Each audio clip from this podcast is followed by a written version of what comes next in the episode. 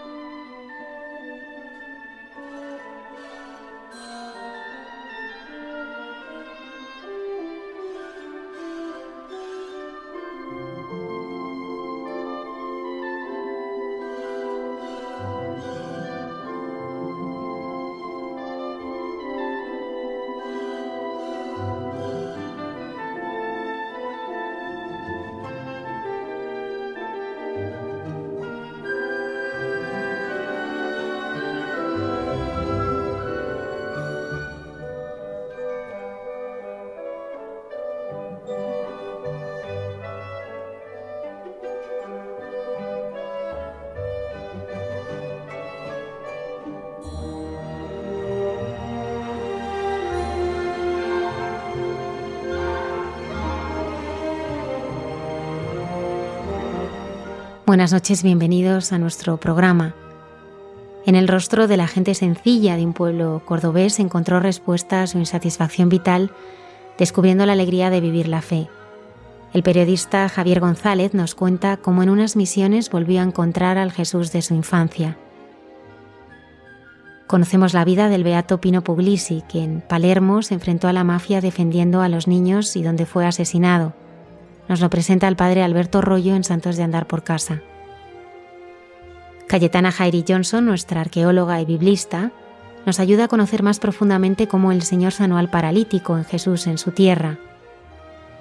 El padre Miguel Márquez en Dios nos hace guiños nos habla de las vidas que dicen sí a pesar de las desolaciones y de las incapacidades, de aquellos héroes invisibles que no son nunca derrotados porque están vivos en el corazón de Dios. La oración es tan necesaria como respirar, porque nos hace experimentar que no estamos solos. Sobre esta certeza dialogan la hermana Carmen y José Manuel en Entre tú y yo. Saludamos a Antonio Escribano en el control y a Lola Redondo en las redes sociales. Comenzamos.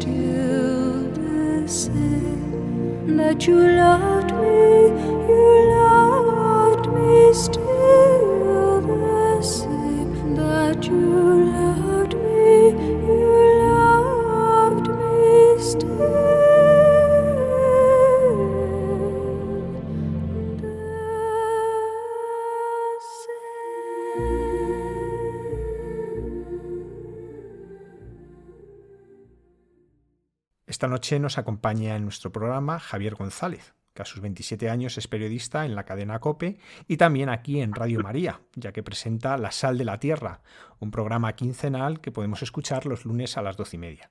Buenas noches, Javier. Buenas noches, Javier. ¿Qué tal? Pues muchas gracias por acompañarnos. Estás esta noche con nosotros para compartir el testimonio que Dios ha hecho en tu vida. Tú en alguna ocasión has dicho que te sentías privilegiado, pero a la vez, además, pues con tus 20 años vivías triste. ¿Cómo puede ser esto? Sí, pues precisamente eso me preguntaba yo también eh, durante gran parte de mi juventud. Eh, yo, mi familia, pues es una familia muy normal.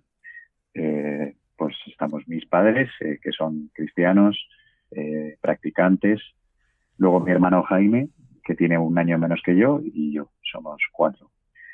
Y bueno, en mi familia siempre ha, sido como algo muy natural el tema de la fe, pues cuando éramos pequeños rezábamos por la noche antes de irnos a dormir. Eh, bueno, después he ido a un colegio concertado católico que pertenece al movimiento al que pertenece mi madre, al movimiento apostólico de Schoenstatt. Y bueno, los domingos pues íbamos a misa, era como parte de nuestra rutina familiar, digamos. Y, yo cuando era pequeño pues lo encajé de una forma pues eso, muy natural. Mis padres también siempre me han dejado, yo creo, mucha libertad, tanto a mi hermano y a mí, eh, en este sentido, para que nosotros fuéramos capaces de sacar pues nuestras eh, propias ideas y, hacernos nuestro, eh, nuestra personalidad. Y el tema es que esto, eh, pues en la adolescencia, pues normal, cuando uno de repente se pregunta, ¿y ahora qué? ¿no? ¿Qué pasa con todo esto que me han contado? ¿Esto es verdad? ¿No es verdad? Eh, bueno, yo no me lo planteaba mucho, pero sí que hubo una época un poco de rebeldía en general, como yo creo que tenemos todos cuando somos adolescentes, dentro de que mi vida pues era muy normal, eh, con una familia buena, que tenía dinero, que me habían pagado unos estudios, con una casa buena, eh, con amigos. Pero llega un momento en el que pues me empiezo a plantear cosas, empiezo a preguntar, eh, también empiezo a tener amigos un poco diferentes, tuve ahí un cambio de colegio y entonces ese cambio de grupo de amigos pues también cambia un poco parte de, de lo que yo era simplemente con mi familia. ¿no? Eh, empiezo a conocer gente que no piensa como yo, que no tiene creencias, que pues les han enseñado unos valores diferentes, que no han estudiado en los colegios en los que he podido estudiar yo. Y, bueno, parte de eso que pasa durante la adolescencia es que conozco a una chica y, empiezo a salir con ella y pues en esa etapa pues pasan muchas cosas que no me hicieron bien o, que por lo menos me hicieron sufrir, ¿no? Que pues eh, de repente empezamos a beber, empezamos a fumar, empezamos a salir, llegaba tarde a casa, pues a veces si no tenía dinero, pues se lo quitaba a mis padres sin que se enteraran, eh, solía mentir a mis padres para poder salir más tiempo, mis padres siempre han sido pues muy exigentes y, y eso me ha ayudado mucho para algunas cosas, pero para otras pues salí un poco rebotado. Y, bueno, de repente todo eso, esa eh, vida que tenía, ¿no? Que de rebeldía, que dije, oye, todo esto, ¿no? Que me han enseñado mis padres, que me tienen aquí un poco encerrado, tenía que llegar a las diez y media a casa para cena, todas esas cosas de repente se acaba, de repente eh, conozco un mundo nuevo, teniendo una novia, amigos que molaban, eh, que eran populares, se podría decir así, más o menos y yo me obsesiono un poco con eso, ¿no? También con, pues, aparentar, eh, gustarle a la gente, ser atractivo, simpático, tener un buen grupo de amigos, tener una novia, y todo eso le empieza a dar mucha importancia y desgraciadamente, pues, traiciono algunos de mis valores y algunas de las cosas que yo tenía dentro de mi corazón que para mí eran importantes y que de repente me olvido de ellas. Y por ejemplo, una de esas cosas es Dios.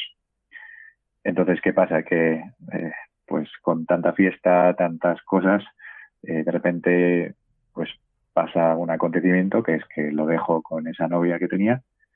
Nada, llevábamos un año de relación, o sea, una cosa de niños. Tenía yo 15 años. Pero es una ruptura bastante dolorosa y es un poco como la primera decepción que me llevo en la vida, a pesar de tener una vida bastante perfecta y de la que no me puedo quejar, ni mucho menos. Eh, pero eso es un poco como el, detonante ¿no? de toda esta, este, esta crisis ahí un poco existencial que tengo en ese momento de la adolescencia, que me empiezo a preguntar cosas y me pongo un poco rebelde, pues de repente me doy cuenta de que la vida no era como me la habían contado, ¿no? O no era como yo me la podía imaginar, que todo el mundo es bueno, todo el mundo te quiere. Resulta pues que los amigos te traicionan, que los amigos hacen cosas que no te gustan, que pues tu novia te puede traicionar y puede ser que no te quiera o que no tenga el mismo concepto de amor que tienes tú. Y eso provoca que, en esa, que esa crisis aumente y le empiece a dar todavía más importancia a salir de fiesta, a ser una persona socialmente aceptada, a ser, no sé cómo decirlo, guay, triunfador, una persona con éxito, eh, que desde luego no lo era de ninguno de los sentidos, porque no sacaba buenas notas, eh, no destacaba por nada, ni por ser muy simpático, ni muy gracioso, ni, ni muy guapo tampoco. Pero yo estaba empeñado en que eso era lo que me iba a hacer feliz. Eh, pues eso, salir, ser guay, tener un montón de amigos, ligar en las discotecas y con todo esto entro en la universidad y claro, con todo lo que eso supone, ¿no? Este cambio, con esta crisis, este cambio de vida, pues hace que durante toda mi etapa universitaria pues esté así, eh, que lo tenía todo, ¿no? Como, eh, como he dicho, teniendo una familia estupenda que me quiere, eh, también tenía buenos amigos, aunque no fueran muchos, tenía unos estudios, empecé una carrera que en un principio no me motivaba, pero luego me empezó a gustar, hacía cosas que me gustaban. Y yo tenía todo lo que el mundo me había dicho que tenía que tener, pues oye, a mí me habían obligado a, ser guay, a tener amigos, a, hablar de una determinada manera, a andar de una determinada forma. Y lo había hecho todo y aún así, pues sentía un vacío bastante grande dentro de mí. Que además hablando con otros amigos y con otros compañeros y, y ahora también echando la vista atrás, creo que es algo que nos pasa a todos, ¿no? Que tenemos una etapa en la vida que de repente pues nos preguntamos más allá y resulta que yo tenía todas estas cosas, tenía la fiesta, tenía los amigos, tenía las chicas, tenía pues todo lo que un joven puede pedir hoy en día, ¿no? Pero no era feliz. Y creo que es algo que, nos pasa a todos. Yo llegaba a casa pues triste, siendo una persona solitaria. Había momentos que escribía a mis amigos prácticamente para tener a alguien con quien salir de fiesta, en vez de alguien con quien compartir la vida, ¿no? Que es lo que es un amigo en el fondo, alguien a quien quieres. Pues llegaba un punto que me acuerdo perfectamente, vamos, que abría mi agenda telefónica y me ponía a buscar a ver quién dar salir esta noche, quién estará dispuesto a venir conmigo, sin ningún interés en si era uno u otro el que me llamara, ¿no? Cosa que ahora no haría. Y, volví a casa después de la fiesta y no sé si por los efectos del alcohol, que probablemente también tiene un efecto depresivo. Al final eh, pues me venía abajo, lloraba.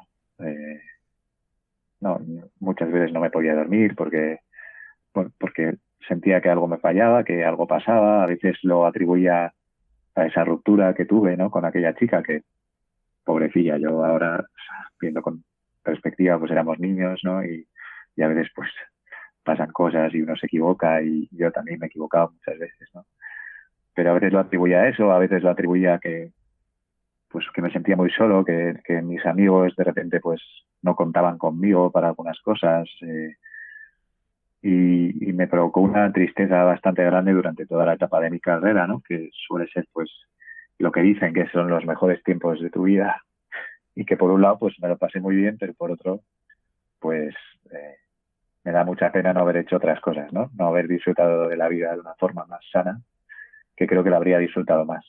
No creo que, que lo que hacía en sí fuera malo, Eh, creo que hay formas sanas de, hacer lo que hacía, de tener amigos, de salir de fiesta, conocer a gente, pero mi manera de hacerlo desde luego no era sana, porque claramente yo lo que estaba intentando era llenar ese vacío con algo que no me llenaba, o por lo menos me llenaba eh, temporalmente, ¿no? durante un ratito, como una pequeña dosis. Había una cosa, me acuerdo, tuve una conversación una vez con un amigo que era, joder, nos han enseñado en el cole porque yo era consciente de que nos pasaba algo, de que me pasaba algo. Digo plural porque creo que es algo que le pasa a todo el mundo. Eh, y a mí me pasaba, desde luego. Y entonces, una conversación con un amigo decíamos, joder, nos han enseñado en el cole que no tenemos que beber porque te puede dar un coma etílico. Nos han enseñado en el cole que no puedes pues, acostarte con una mujer porque la puedes dejar embarazada o porque vas a coger una enfermedad. Eh, no puedes probar las drogas porque te vas a morir de una sobredosis. Y resulta que de repente probamos todas esas cosas eh, y no pasan esas cosas malas. Yo me acuerdo cuando bebíamos al principio, pues hay gente que sí, hay jóvenes que de repente se cogen la primera borrachera, se ponen fatal y se dan cuenta de lo que es y no lo vuelven a hacer, ¿no? Por lo menos no vuelven a beber tanto. Bueno, a mí no me pasó, yo bebí y me lo pasé bien. Pues salía de fiesta y me lo pasaba bien, conocía gente y me lo pasaba bien. Veía a mis amigos eh, pues juguetear con drogas y, no les pasaba nada malo. Eh, a mi alrededor no pasaban esas cosas y veía que, resultaba que no pasaba nada malo con eso. Y eso hizo que, pues me fuera olvidando de las cosas que me habían enseñado mis padres, de las cosas que había sentido yo en mi corazón cuando era niño, que quería para mí, para mi vida, los sueños que tenía, eh, pues soñar en grande, ¿no? Con, con tener a alguien que te quiera de verdad, tener buenos amigos, poder quererles tú también, serles fiel, eh, bueno, tener una vida con, con, una profundidad y unos valores, ¿no? Y, resulta que de repente todas esas cosas se me olvidaron y empecé a sustituirlas por, por lo otro. Y me habría gustado que alguna vez me hubieran enseñado que, que no se trata de pues no beber para no tener un coma etílico, sino que, hay otras cosas que son mucho mejores que beber o, todas esas otras cosas que nos puede vender de alguna forma la sociedad. ¿no? Por eso yo creo que me sentía muy triste en ese momento. Y a pesar de que lo tuviera todo, de que todo lo que la tele nos vende que hay que tener, pues yo creo que en un punto, aunque me costara, lo conseguí. Pues resulta que yo me sentía muy vacío. Y cuantas más cosas tenía, más vacío me sentía. Y efectivamente, lo que dice Javier, pues eh, a pesar de que lo tuviera todo, me, sentía bastante triste en esa época. Javier, ¿qué es lo que lo cambia todo? O dicho de otra manera, ¿cómo, ¿cómo consigue Dios entrar en esos momentos en tu vida? Pues yo creo que quiero pensar, tengo fe, que Dios siempre ha estado conmigo de alguna forma, ¿no? Ahora mirando atrás, eh, procuro verlo así.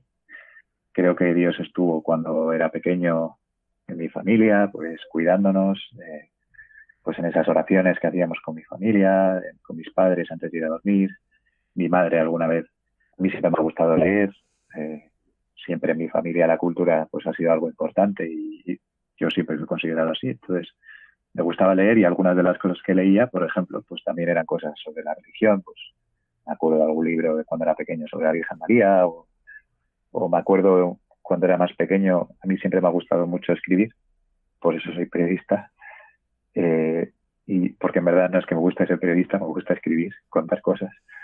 Y, cuando era pequeño escribí un, relato que lo presenté a un concurso del cole, me acuerdo, sobre San Francisco Javier, sobre nuestro santo. Y, bueno, pues ahí también veo una parte, ¿no?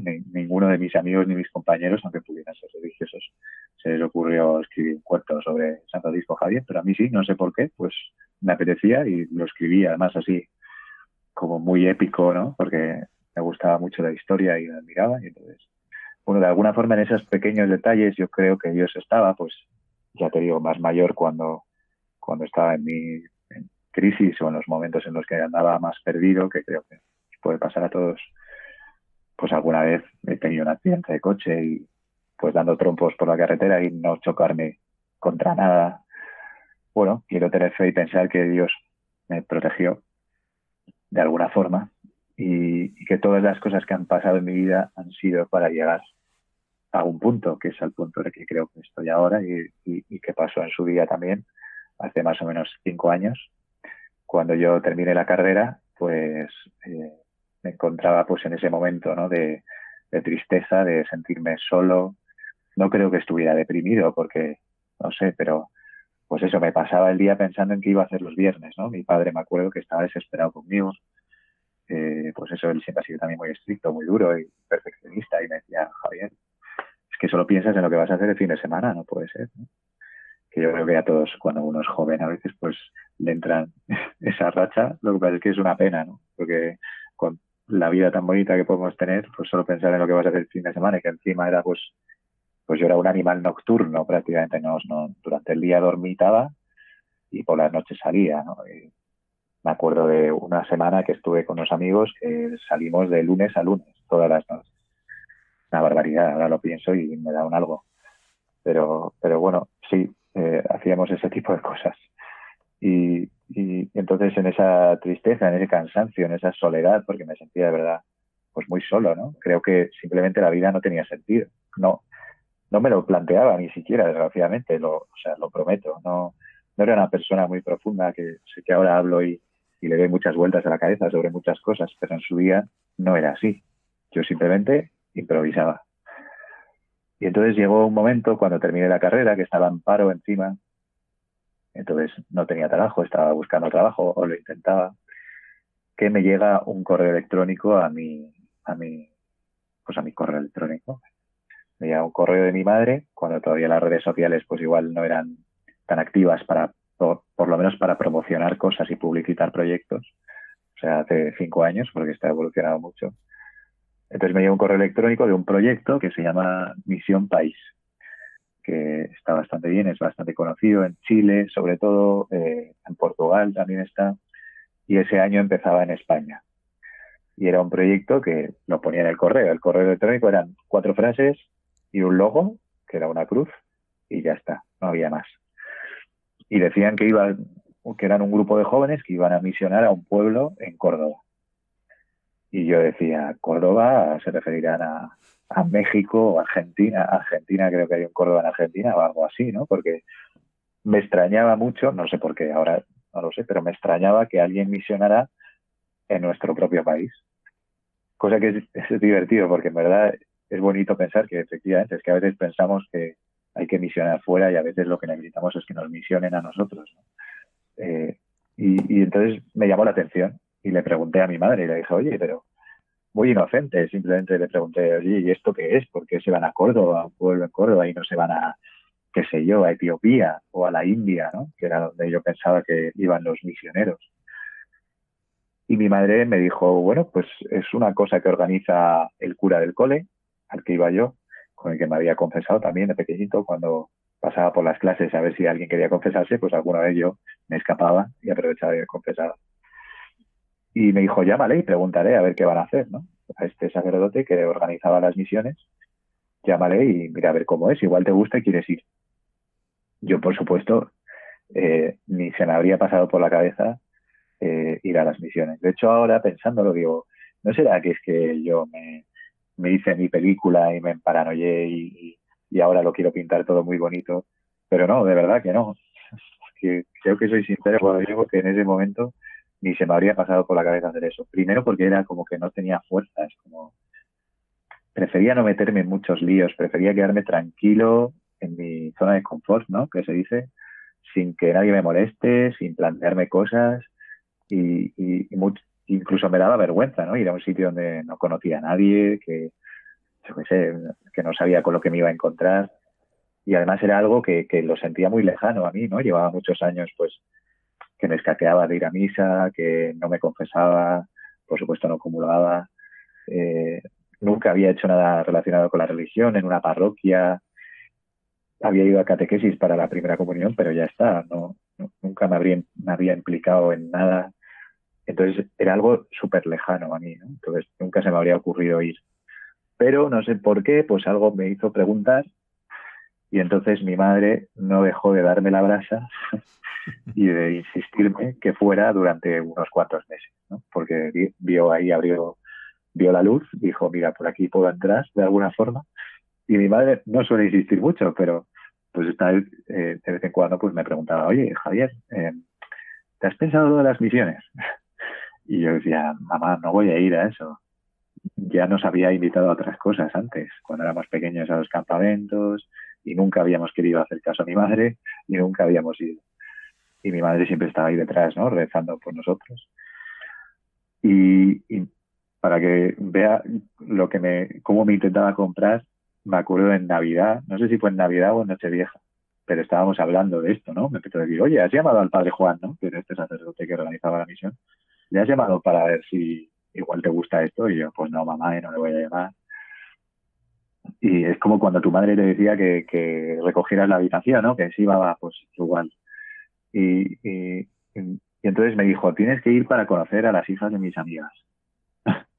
me decía que son eh, muy guapas, muy buenas, inteligentes, estudian medicina y además son católicas. Me lo dijo así. Y me acuerdo que me enseñó una foto de, una de las hijas de sus amigas, porque pues eso era, no- yo creo que era Nochevieja, íbamos todos pues bien vestidos, tal, entonces pues mi madre y sus amigas empezaron a mandar fotos de la familia tal. Y entonces, bueno, me intentaba convencer con estas cosas, ¿no? Bastante banales. Mira que, que chicas más buenas y más majas tienen mis amigas, porque no vas y las conoces. Bueno, aún así, por supuesto, ni me planteaba ir.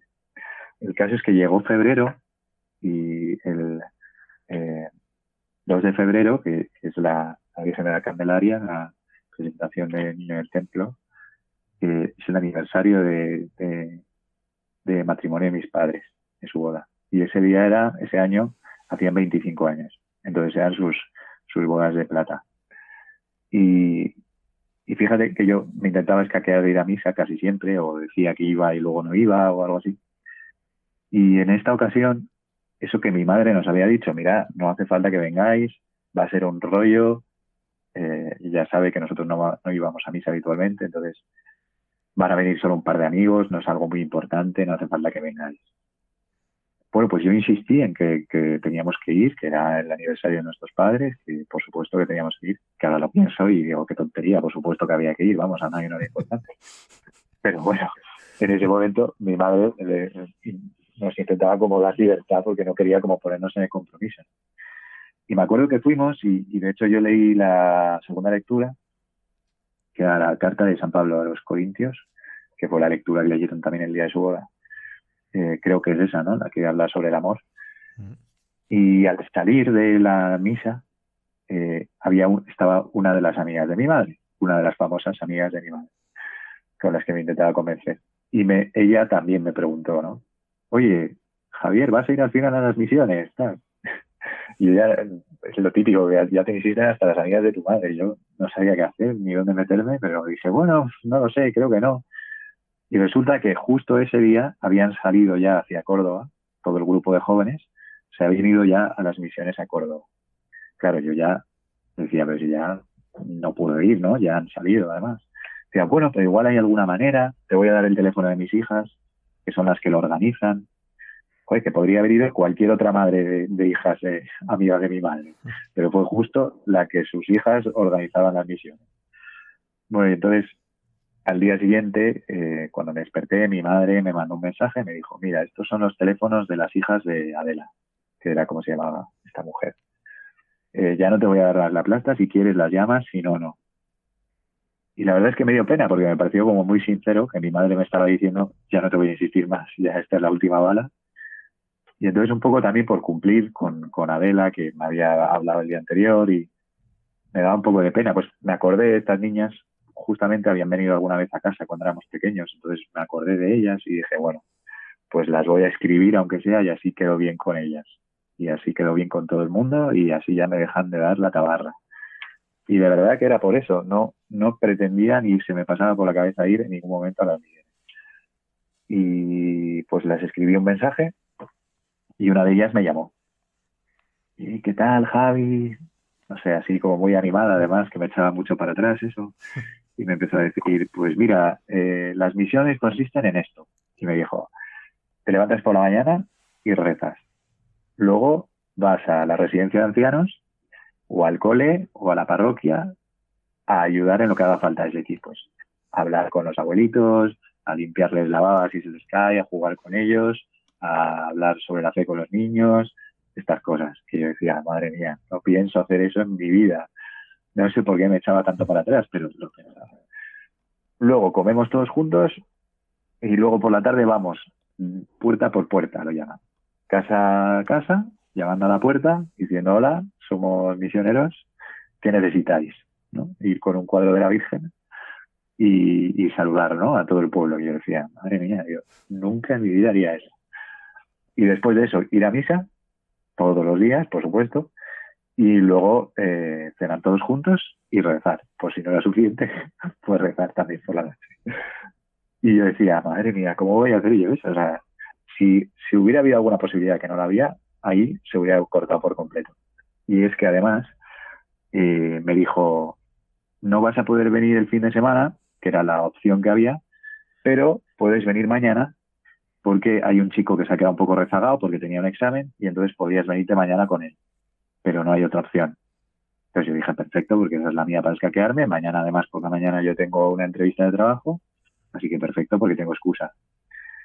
Y entonces decidí escribir también a este chico para ya, pues, solucionarlo, ¿no? Y decir, mira, efectivamente no tenía que ir, no podía, no puedo, y decirle a mi madre, mira, mamá, has visto, no podía ir.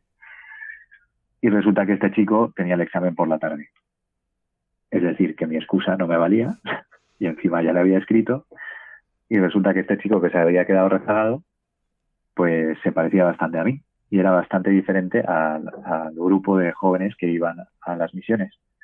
Eh, y eso me ayudó, claro, porque yo en el ambiente que yo estaba viviendo, pues no tenía nada que ver con el ambiente que vivían ellos, un ambiente sano, familiar, gente que se quiere, que hace cosas normales, en vez de lo que hacía yo pues este chico era un poco un enlace entre ellos, ¿no? Era un... Y entonces me acuerdo que me dijo, mira, yo tampoco conozco a nadie, porque él iba por su novia, y además, ¿qué vamos a hacer si no? ¿Estar bebiendo cerveza toda la semana? Y eso me convenció, y dije, pues mira, si, si han pasado todas estas cosas, si me he intentado escapar de todas las formas y maneras posibles, y no lo he conseguido, pues bueno, igual es que tengo que ir, voy a probar, si no pierdo nada, no tengo nada que hacer, estoy en paro, estoy más triste, más solo que la una, entonces ¿qué hago aquí? Pues me voy para allá y, y pruebo. Igual conozco una cordobesa, me acuerdo que pensé. Y entonces miré a mi madre y le dije, mamá, me voy a Córdoba. Y la pobre le, entró el pánico porque dijo, ahora, a ver si ahora no le va a gustar y le he convencido para ir y no le va a gustar y va a ser peor el remedio que la enfermedad.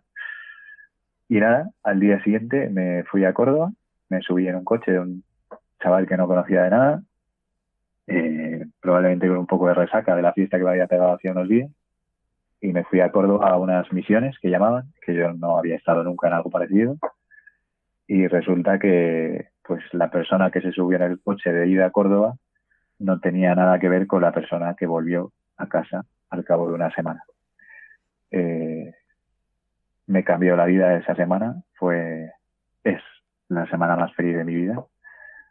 No creo que vaya a pasar nunca nada donde vaya a sentir eso, no es lo más importante desde luego, pero, pero es algo real, ¿no? Que sentí, algo que pasó, que ocurrió, que de repente, pues en cinco días maduré, cosa que me parece completamente imposible, y que había ahí algo grande, enorme, que, que no había estado nunca, que nunca había sentido, que nunca había presenciado, y que me cambió la vida por completo y que pues, algún día equipararé a cuando vea vez a mis hijos o me case. Porque ese cambio ha sido lo que ahora ha hecho que yo sea feliz, ¿no? De repente llegué ahí sin conocer a nadie y de repente todo el mundo quería conocerme, todo el mundo quería saber qué tal estaba, todo el mundo quería que me sintiera gusto, que me encontrara bien, la gente me quería conocer. Vi a los chavales jóvenes y dije, joder, pero si estos chavales tienen la misma edad que mis amigos y son buenísima gente, no, no son raritos, no, o sea, creer en Dios no es algo friki ni algo que haces solo cuando eres un niño pequeño, sino que se lo creen y además les hace ser mejores y les veo más contentos. Tienen algo que nosotros no tenemos, que yo no tengo. No están bebiendo, no están de fiesta, no están en, un en el mejor concierto o el mejor festival del año. No, no. Y son felices, están alegres y, son capaces de, sentarse, pararse, rezar, hablar sobre cosas inteligentes eh, y coger y, dedicarle una semana a los demás en vez de quedarse en casa eh, saliendo de fiesta o de vacaciones, ¿no? Y, y, eso fue un poco lo primero que me chocó, ¿no? Las personas, los jóvenes que estaban ahí, que eran totalmente distintos a lo que yo había vivido. No creo que mis amigos de ese momento fueran malas personas, ni mucho menos, pero es que ellos tenían algo que nosotros no teníamos. Eh, después me llamó mucho la atención la gente del pueblo de ahí, ¿no? Lo primero que me había llamado la atención es por qué la gente iba a Córdoba, ¿no? Bueno, pues la gente del pueblo era gente tan sencilla, tan humilde, tan buena, que te da absolutamente todo lo que tuvieran. Me acuerdo una vez que entramos en una casa y habían preparado una fuente gigante de rosquillas porque era lo que tenían. Se habían pasado el día haciendo rosquillas. Y las rosquillas eran para nosotros. Y eran una casa muy humilde, muy pequeña, una familia con cuatro niños. Y aún así, pues, pues ahí estaban, ¿no? Y nos lo daban todo. Me llamó la atención también no solo lo mucho que habían trabajado en su vida, yo que no había trabajado en mi vida, no había hecho nada nunca, nunca había estudiado demasiado ni me había esforzado mucho en nada, pues esta gente pues es ganadera, eh, agricultora, entonces llevan toda la vida eh, trabajando en el campo, o sea, que no es poca cosa. Eh, pues llega diciembre y hay que ir a recoger la aceituna y es pues de las cosas más duras que hay probablemente hablando de algo laboral, ¿no? Y, y, eran tan buenos, tan buena gente, gente que se entregaba ahí, que al final ya te digo, nos misionaban más ellos a nosotros que nosotros a ellos. Nosotros íbamos ahí un poco a pintar la mona. O sea, la cosa era conseguir que Dios estuviera ¿no? en ese pueblo durante al menos esa semana. Está siempre, por supuesto, pero que, se, que le viéramos un poco más presente. Y, fue muy bonito porque ellos pues incluso más que nosotros. Y luego lo tercero que más, que fue lo que más me cambió, fue que durante esa semana había algo especial no era solo que, la gente fuera simpática y maja y buena, porque eso ya lo había visto eh, en otros momentos de mi vida, sino que ahí había algo, ¿no? Había una presencia. Me acuerdo cuando, cuando exponían al Santísimo por las noches que pues yo me ponía de rodillas, ¿no? Me salía a ponerme de rodillas. Nunca, yo creo que muy pocas veces había estado en una exposición, en una adoración, pero pues a mí me salía ahí ponerme de rodillas y me quedaba ahí clavado mirando mirando la hostia diciendo, joder, o sea, no, no pensaba mucho, porque yo me acuerdo que decía, Señor, no sé rezar, no, no sé muy bien qué decir, pero daba igual. Porque simplemente era como que me ponía moreno, ¿no? En, otro momento alguien me, lo, me, ha dicho, ¿no? Que haciendo así una broma sobre la contemplación, ¿no? Que a veces es como, pues pones al sol, ¿no? Que te pones moreno. Pues yo sin darme cuenta me fue cambiando el corazón toda esa semana de, pues de ayudar, de entregarse a los demás, de ver cómo eh, escuchar a esa persona mayor que lo necesita, es que te llena más a ti que a esa persona, ver lo agradecidos que estaban, sentirse útil, ver que la gente se quería ¿no? en ese grupo. Y, pues fue como que poco a poco me iba cambiando. Y fue muy bonito porque en todos los misiones países, ¿no? Se llama Misión País este proyecto, pues cada año eh, tiene un lema, tiene un evangelio que se, medita sobre él. ¿no? Y ese año era el Evangelio de, los discípulos de Maús. Y era muy bonito porque me parece que yo pues me sentí como, como un discípulo de Maús que fue ahí caminando con Jesús, que se encontró con él, que no sabía que era él y que de repente pues se sienta, te explica las escrituras, parte el pan y, y se va y te quedas pues como los discípulos, ¿no? con el corazón cambiado que, que se miraban y de vuelta a Jerusalén y decían, bueno, ardía nuestro corazón cuando caminaba con nosotros, cuando hablaba con nosotros, cuando estuvo ahí cenando con nosotros, cuando partió el pan y nos explicaba las escrituras. Yo me sentía así, ¿no? Y el último día, eh, la hermana, la, monja que nos acompañaba, me pidió que, si podía dar un testimonio de contar simplemente qué me había parecido Misión País. Y lo sentí como, como, como una misión que me había dado Dios de decir, mira, yo te he regalado esto, que lo has pasado fenomenal, ahora cuéntalo, explícaselo a los demás. Y salieron palabras de mi boca que yo nunca me habría imaginado, de que de que esa semana de verdad había sido algo importante para mí, había sido algo precioso, no solo por pues lo que es, ¿no? Al final, oye, te has ido con un grupo de jóvenes eh, una semana, estar ahí todos juntos, te lo pasas bien, es evidente, pero ahí había pasado algo más, ¿no? Ardía mi corazón. Y me acuerdo que volví a casa eh, y el domingo, después de una misa en la que estaba diciendo, tengo que, tengo que confesarme, tengo que comulgar. Y no había tenido tiempo en toda la semana de, confesarme y, tenía unas ganas tremendas de poder recibir la Eucaristía, ¿no? Porque llevaba mucho tiempo sin hacerlo. Eh, además me volví en el coche con el chico que me había traído, que ahora es uno de mis mejores amigos, hablando con él sobre su relación con su novia. Decía, joder, yo quiero tener esto. Esto es lo que he estado buscando toda mi vida. Entonces, claro, cuando llevas buscando algo toda mi vida, aunque fuera una vida bastante corta, porque no llevaba mucho tiempo, con 22, 23 años. Pero cuando buscas algo, ¿no? Y tu corazón desea algo y de repente lo encuentra, pues es una alegría enorme. Y cuando llegué a mi casa, pues estaba, yo me acuerdo que entraba por la urbanización con mi saco de dormir, porque había estado una semana durmiendo en el suelo, con mi mochila, con mi esterilla y pensando, ¿y ahora qué le digo a mi madre? Porque claro, casi no, no habíamos hablado, ¿no? Y, cuando entré en casa me eché a llorar. No, la abracé, me eché a llorar y dije, vamos a rezar. Y subimos a su cuarto que tiene ahí un cuadro de la Virgen y una cruz y, y estuvimos rezando, claro, mi madre alucinada, no entendía nada, eh, mi padre todavía menos, mi hermano aún menos, pero es que esa semana había pasado algo que me había cambiado, que había, no, yo ahora me gusta verlo no que me hubiera cambiado, sino que me devolvió a ser quien era de verdad, a, ese niño que una vez fue, obviamente, pues con muchos más años, más maduro, pero a una versión de mí mucho más auténtica y más pura, algo que yo creo que está más cerca de lo que Dios había pensado para mí.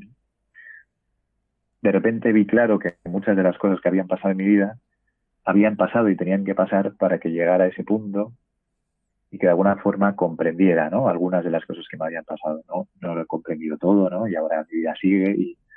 pero en ese momento entendí muchas cosas, ¿no? Y entonces vi como una especie de tapiz, ¿no? Que por, por un lado solo ves los nudos y, y un poco los hilos sueltos y no, no, no, no puedes contemplar la imagen, pero que si le das la vuelta una vez terminado, pues ves de verdad qué es lo que es, ¿no? Toda la belleza de, la imagen. Y eso fue lo que sentí. Y, después de esa semana, pues estuve, no sé, un año entero, un, año y medio, pues completamente borracho de felicidad, digamos, de como si, no sé explicarlo, como el que está enamorado, supongo, ¿no? El enamorado de Dios, de decir, joder, hay alguien que me quiere de verdad, ¿no? Que, que, que me quiere con todo, que me quiere como soy, con, con mis debilidades, con mis defectos, con mi historia, con lo que he hecho, con lo que hago, con lo que voy a hacer que me quiere, que además quiere una vida para mí es mucho mejor, que tengo una misión, que, que la vida tiene sentido, que, que, la santidad es algo real y que es posible, que se puede buscar y se puede luchar, que la vida es mucho mejor de lo que tú creías, que te, que te habías rendido, te habías quedado en algo que, que no era suficiente, que, que tu corazón no está hecho para eso, que está para algo mucho más grande pues claro, eso me hizo ser muy feliz durante mucho tiempo.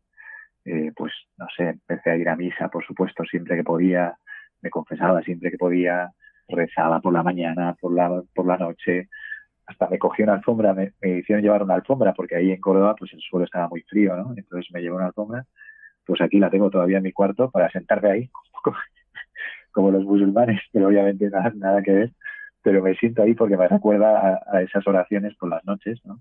cuando no había sitio para las sillas, pues me sentaba ahí. Y ahora me siento ahí y rezo.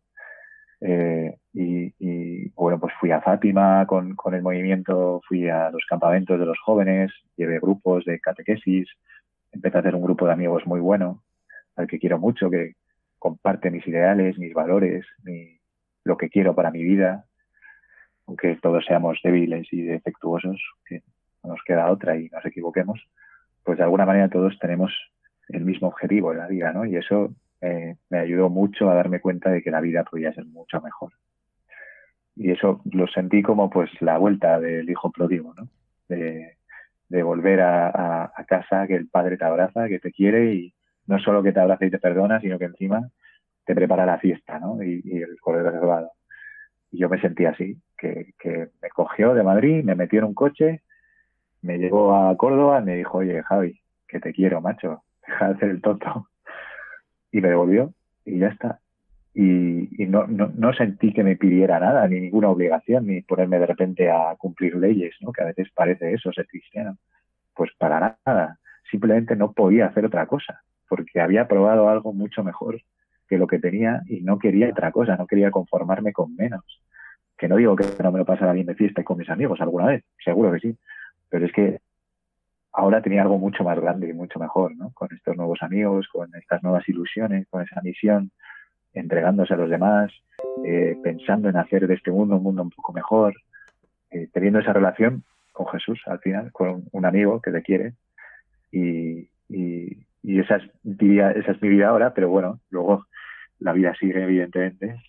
Y después del hijo pródigo, después del banquete, pues, oye, ¿qué pasa? ¿no? Siempre me he preguntado, ¿qué pasa con, con el hijo pródigo después. Bueno, luego pues se te pasa el enamoramiento, empiezas a aprender lo que es querer, vienen luego maldadas y sufrimientos, no por tener fe y creer en Dios vamos a de repente tener una vida perfecta, ¿no? A veces uno se lo piensa, yo creo que cometí el error de pensarme lo que ya estaba hecho todo, ¿no?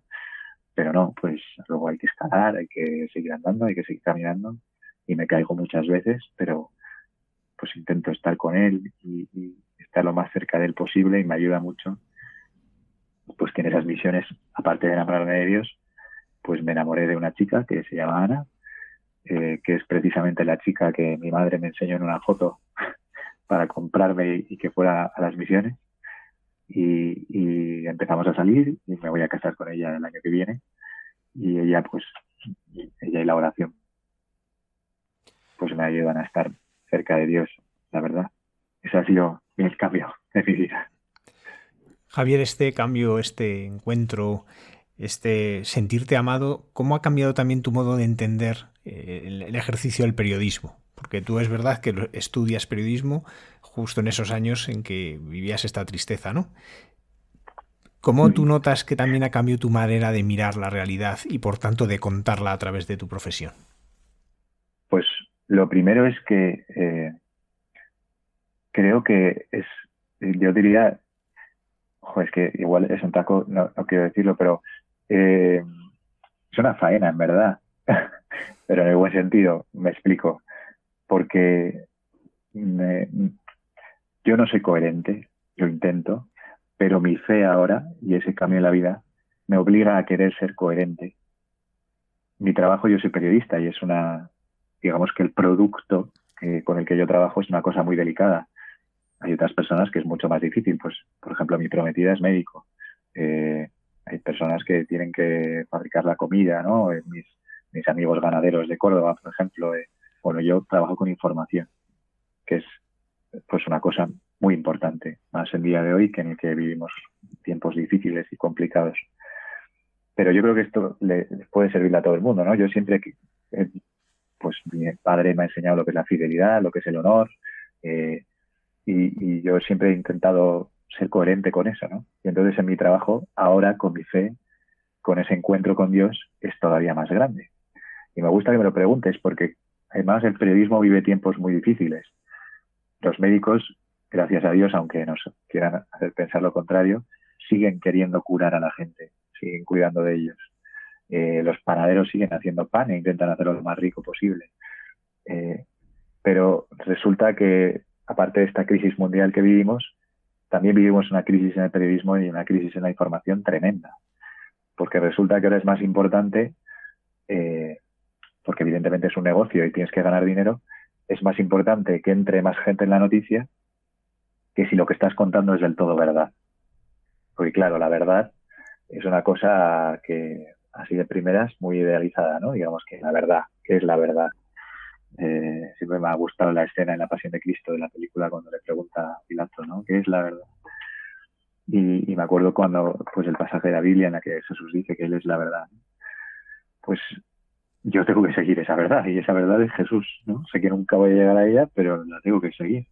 Entonces, en mi forma de trabajar también, y tengo que ser coherente. Entonces, pues muchas veces he tenido problemas en el trabajo eh, porque hay cosas que son complejas, que para mí no todo vale, no para conseguir pues visitas o para conseguir un buen trato con tal persona o, que alguien esté contento, eh, pues haya que ceder, ¿no? Y pasar por y pisotear tus ideales y tus valores y pisotear la verdad, porque mentir también es no contar la verdad o contarla mal. A veces ya no es, me temo que en el periodismo ya no es solo el hecho de querer mentir, sino de que hay mucha gente que se equivoca al contar la verdad o que no se preocupa tanto por contarla bien. Y a mí me gusta pensar que yo sí que me preocupo, aunque también me equivoque, aunque a veces también sea incoherente, procuro eh, darle la importancia que merece. Si voy a contar la verdad, significa que voy a contar a Jesús, que voy a hablar de Él. Entonces, aunque no esté mencionándole explícitamente, como gracias a Dios sí que podemos hacer en Radio María, eh, en otros sitios igual no se puede, pero, pero eso no quiere decir que no hables de la verdad, que no estés hablando de Jesús, pues hablar de la belleza, del amor, de la bondad de las personas, de, la justicia, pues hablar de todas esas cosas también es hablar de Jesús y de lo que nos ha enseñado y de predicar el Evangelio. Y, eso es lo que me gusta de mi trabajo en COPE, por ejemplo, que de alguna forma la misión es esa, ¿no? Predicar el Evangelio a través de las cosas que contamos, ¿no? Desde ese prisma que nos da eh, Jesús. Entonces, bueno, sí, eh, es difícil en el trabajo ser coherente a veces también con lo que con lo que uno cree y piensa y con lo que está comprometido, porque yo siento que, que estoy consagrado, que, que, que, soy cristiano y, y, que esta vida es un caminar hacia otra cosa, ¿no? Hacia el cielo. Y entonces yo no hay nada más importante que ese caminar. Y por tanto, ni el dinero ni el éxito, ni las visitas, ni que se me reconozca de alguna manera, va a ser más importante que mi camino hacia Dios, que es pues tener una familia, ser bueno, intentar serlo por lo menos, contar la verdad eh, y ser coherente ¿no? con, lo, con lo que uno cree. Entonces, nada de lo que yo haga en ese trabajo puede estar por encima de eso, aunque a veces pues haya que negociar y equilibrar y a veces lo he pasado mal en el trabajo con algunas cosas, pues a veces también de horas que le tienes que echar, a veces hay que hacer sacrificios, a veces es difícil, a veces pues hay personas que también son débiles igual que tú y te echan una bronca que igual no te merecías o, te piden algo que tú sabes que está mal y que te obligan a hacerlo o lo discutes y encima quedas peor, ¿no? Eh, cosas de ese tipo. Pero bueno, me gusta pensar que gracias a Dios la experiencia que tengo es que siendo o intentando ser fiel a eso, me ha ido bastante bien. He tenido la suerte que Dios ha querido que, que me ha dado la oportunidad de contar un montón de cosas que me apasionan, cosas que tienen que ver con Dios. He conocido a personas maravillosas, personas buenas, que hacen cosas buenas. Eh, he tenido la oportunidad de conocer mejor a mi iglesia, a una iglesia que no es perfecta ni mucho menos, pero que está llena de gente buena, gente que, que, que intenta hacer cosas buenas por los demás, que se esfuerza mucho, que, que de verdad quiere y ama a la gente, cosa que no se encuentra en ninguna otra parte. Así que por ese lado estoy muy contento y le agradezco a Dios todos los días el trabajo que me ha dado y poder eh, pues contar cosas que están relacionadas con él, ¿no? Pues yo qué sé, esta última etapa, por ejemplo, esta época, pues hablar sobre los cuidados paliativos, sobre el final de la vida, el sufrimiento, la enfermedad, que me parece que es una época en la que está a la orden del día hablar sobre eso, ¿no? Que lo hemos vivido todos en nuestras propias carnes y ahora de repente nos preguntamos, ¿qué pasa? Esto del sufrimiento, esto del dolor, ¿qué hago con ello? Y pues Dios me ha permitido, pues con mi trabajo, pues poder entrevistar a personas. Y también estoy yendo al Hospital de Cuidados Paliativos de Laguna, a hacer algunos vídeos que me piden. Y la verdad que he tenido la suerte de, de conocer personas maravillosas y historias verdaderamente increíbles que demuestran que Dios existe y que hay personas muy buenas y que hay esperanza. Pues Javier González, periodista en la cadena COPE y también voluntario en Radio María, presentando el programa La Sal de la Tierra. Muchísimas gracias por acompañarnos esta noche y que Dios te bendiga y guíe tus pasos. Igualmente, se lo agradezco mucho. Un abrazo para todos. Un abrazo.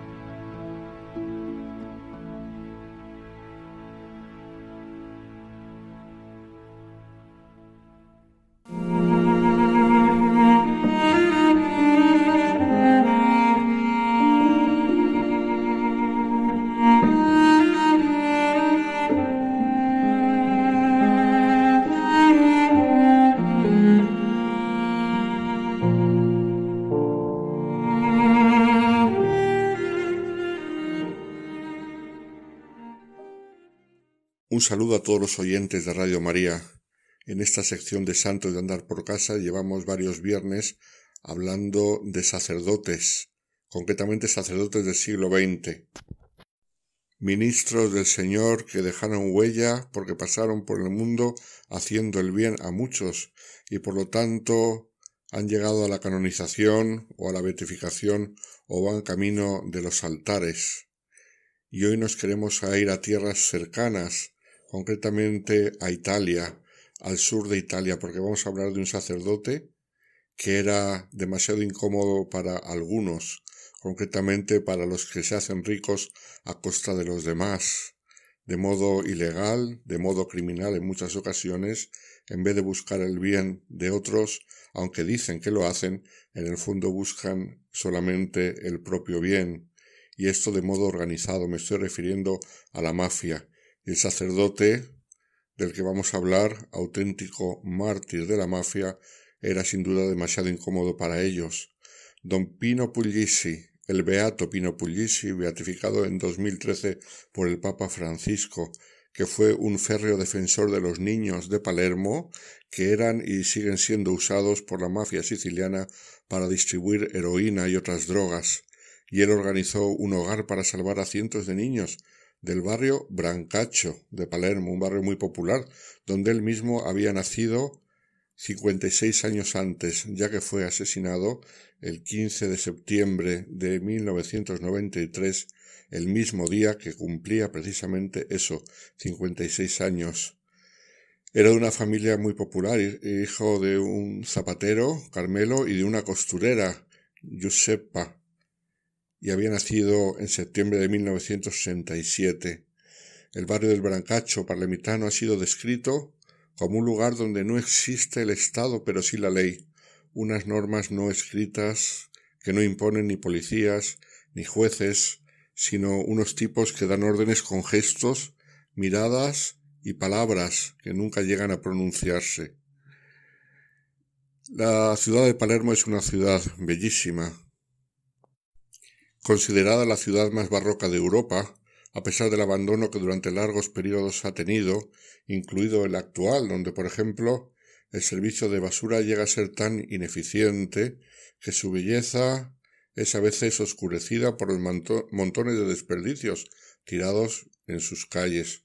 Palermo es una de las poquísimas ciudades europeas donde aún se ven las ruinas que dejaron los bombardeos de la Segunda Guerra Mundial, fue en esa época cuando volvió a ser ocupada por las tropas aliadas del general norteamericano Patton. Y parte de este descuido de la ciudad y de este caos administrativo es lo que provoca que la mafia siga operando de modo impune. Porque a Palermo tristemente le caracteriza el surgimiento de la mafia, su desarrollo como fenómeno criminal organizado y que va más allá de la violencia y los homicidios que durante largos años han teñido de sangre a esta ciudad. Al contrario de lo que dice la creencia popular, la mafia siciliana surgió en realidad a mediados del siglo XIX, al mismo tiempo que la aparición del nuevo Estado italiano. Italia no llegó a ser un Estado soberano hasta ese momento, y fueron la industrialización y el comercio los que trajeron este cambio y supuso la auténtica fuerza que impulsó el desarrollo de la mafia siciliana. La mafia siempre ha sido más fuerte al oeste de la isla, especialmente alrededor de la ciudad de Palermo, su lugar de nacimiento. Precisamente porque el nuevo Estado no podía dar respuesta a todas las necesidades de los ciudadanos, surgió la mafia como personas de orden, personas que traían el orden a la ciudad pero a cambio de ese orden pues cobraban impuestos que no eran los de el Estado y cobraban todo tipo de tasas y todo tipo de obligaciones a los ciudadanos. Pero en un primer momento, sin duda, era una asociación para poner el orden que el Estado no conseguía poner poco a poco fue derivando hacia actividades más criminales con el paso del tiempo, sobre todo cuando ya no hacía falta ese orden, se dedicaron a otro tipo de actividades. En su origen se llamaban los hombres de honor, porque tenían muy a gala el llevar a cabo lo que prometían y los pactos tenían que cumplirlos. Pero estos eran los primeros mafiosos, que no tiene nada que ver con la mafia que encontramos hoy en día, no solamente en Palermo, sino con otros nombres en distintas partes de Italia, incluso la mafia que saltó a América y distintas mafias que hay de distintos países.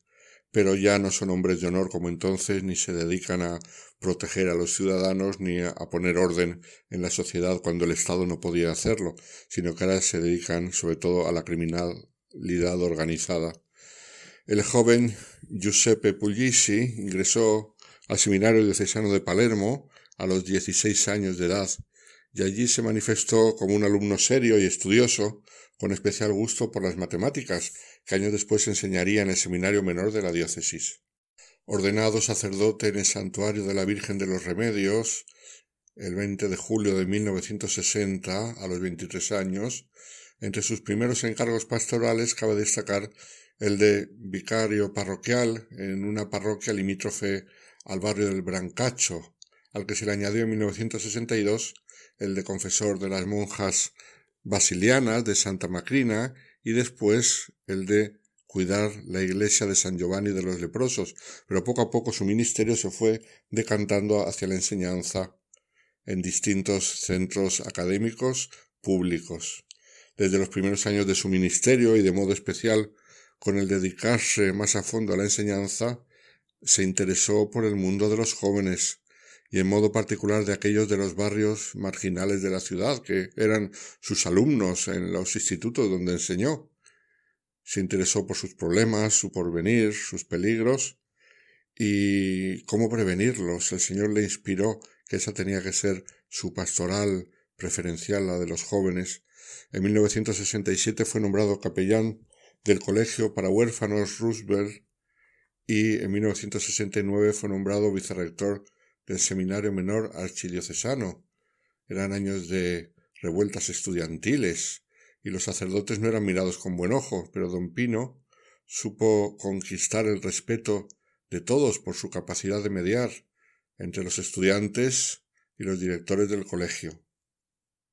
Después de otros encargos pastorales, vamos a llegar al año 1992, cuando fue nombrado párroco de San Gaetano en Brancacho y después en enero de 1993 allí inauguró el hogar para niños llamado Padre Nuestro de Brancacho para rescatar a los menores de la mafia.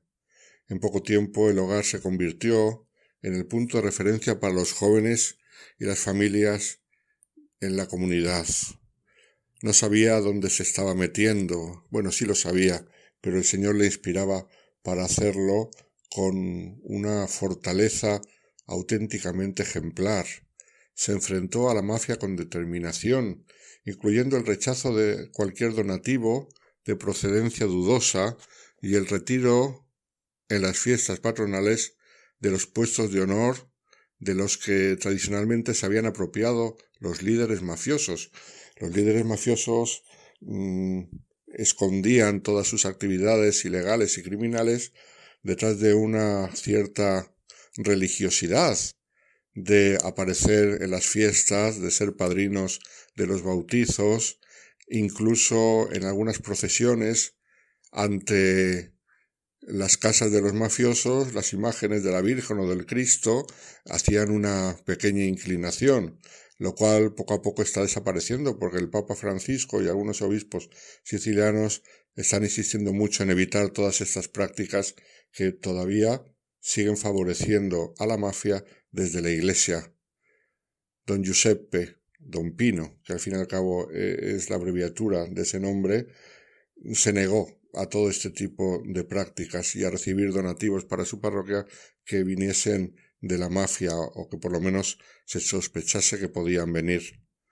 Logró establecer entre los padres de familia la esperanza de que podían aspirar a cultivar una sociedad de bien, encarando las inercias siniestras que había en esa sociedad siciliana de los alrededores de Palermo y recuperando los espacios públicos para el bien de todos. Él decía así, nuestras iniciativas y las de los voluntarios deben ser un signo. No es algo que pueda transformar Brancacho. Esta es una ilusión que no nos podemos permitir. Es sólo un signo para proveer otros modelos, sobre todo a los jóvenes. Lo hacemos para poder decir, dado que no hay nada, nosotros queremos remangarnos la camisa y construir algo. Si cada uno hace algo, entonces se puede hacer mucho. Él se daba cuenta que no, no iba a acabar con la mafia, ni siquiera era su interés. Lo único que quería era salvar a los jóvenes de un ambiente totalmente enrarecido por la maldad y poderles mostrar horizontes diferentes completamente. Él no trató tanto de sacar a los que ya pertenecían a la mafia como de impedir que entraran los niños que vivían en las calles y consideraban a los mafiosos como ídolos, porque es que además era un modo de ganar dinero, era un modo de tener reconocimiento social en aquel barrio, era una tentación muy fuerte para los niños y él les quiso mostrar un camino diferente.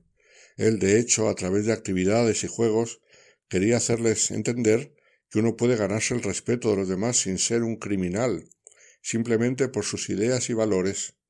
A menudo denunciaba todo esto en sus homilías. La realidad fue que don Pino sacó de la calle a muchos niños y jóvenes que sin su ayuda habrían comenzado con pequeños robos para terminar trabajando para la mafia. Al decir del historiador siciliano Giuseppe Carlo, mm, don Puglisi había intentado poner en marcha en el mafioso barrio palermitano de Brancaccio, no sólo con sus valorosas homilías y las clases de catecismo, sino sobre todo con una tenaz acción de penetración cultural en los ambientes juveniles, una experiencia de liberación colectiva de la hegemonía mafiosa.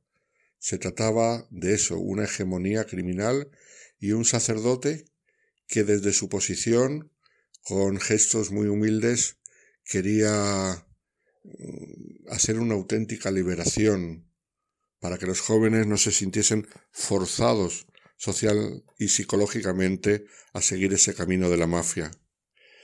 Don Pino no fue el único sacerdote en trabajar activamente contra la mafia, pero sin duda sí que fue el más decidido.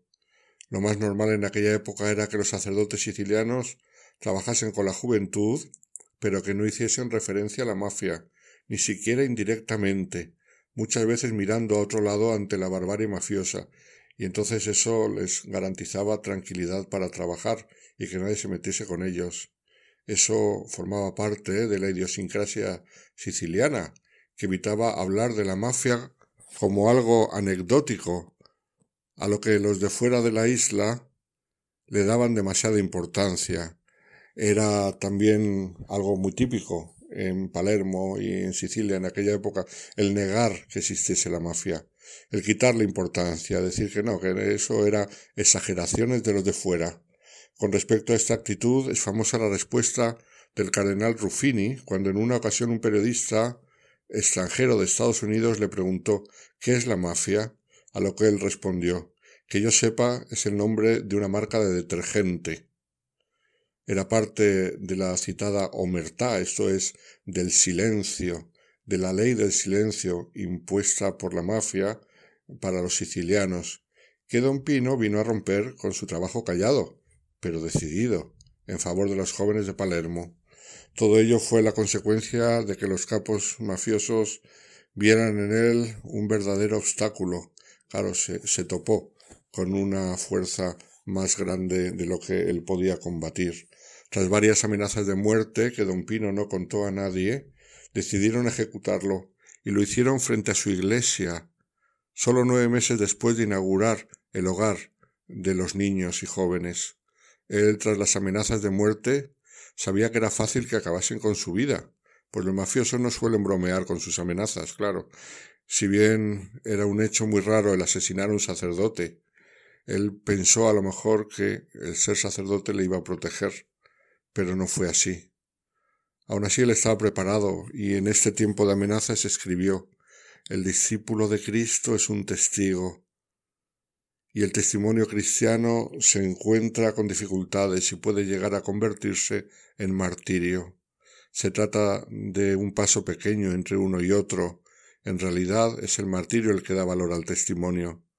Recordad a San Pablo, Deseo ardientemente incluso morir para estar con Cristo. Este deseo es un deseo de comunión que trasciende la propia vida. Así escribía poco antes de morir. El 25 de octubre de 1992 celebró sus últimas primeras comuniones en su parroquia de San Gaetano, ahí en el Brancacho. En la homilía se dirigió a los niños que iban a recibir por primera vez el cuerpo de Cristo y les dijo Hemos cantado que queremos crear un mundo diferente.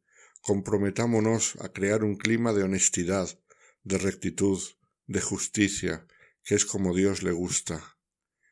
En ese mismo año la situación de la mafia en Palermo había llegado a su punto crítico con el asesinato de dos famosos jueces antimafia, Falcone y Borsellino, los dos muy famosos en la historia de la lucha contra la mafia en Italia.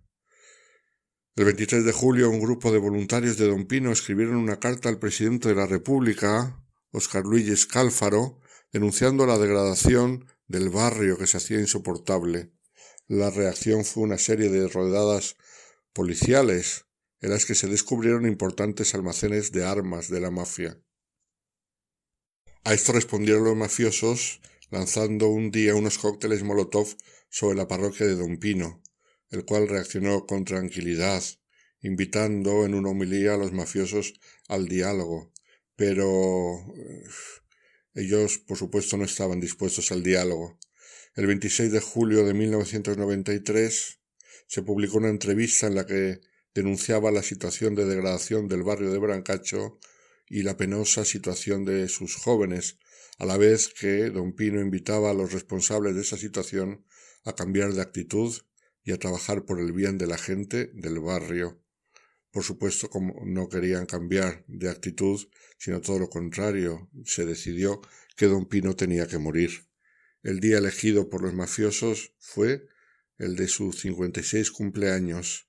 Según las declaraciones de lo ocurrido, Aquel fatídico día se supo que don Pino aparcó su coche a la puerta del domicilio, se bajó del coche y se acercó a la puerta de entrada. En ese momento alguien lo llamó, él se dio la vuelta y le descerrajaron varios tiros en la nuca. Fue el primer asesinato de un sacerdote en Palermo a manos de la mafia y sucedía apenas cuatro meses después de que el Papa visitara Sicilia y pidiera a los representantes de la Iglesia un papel más activo en la lucha antimafia. En aquella ocasión el Papa Juan Pablo II, este es un hecho histórico muy famoso, se había dirigido a los fieles de la mafia en Agrigento con las palabras durísimas que han hecho historia. El Papa dijo Dios dijo una vez no matarás.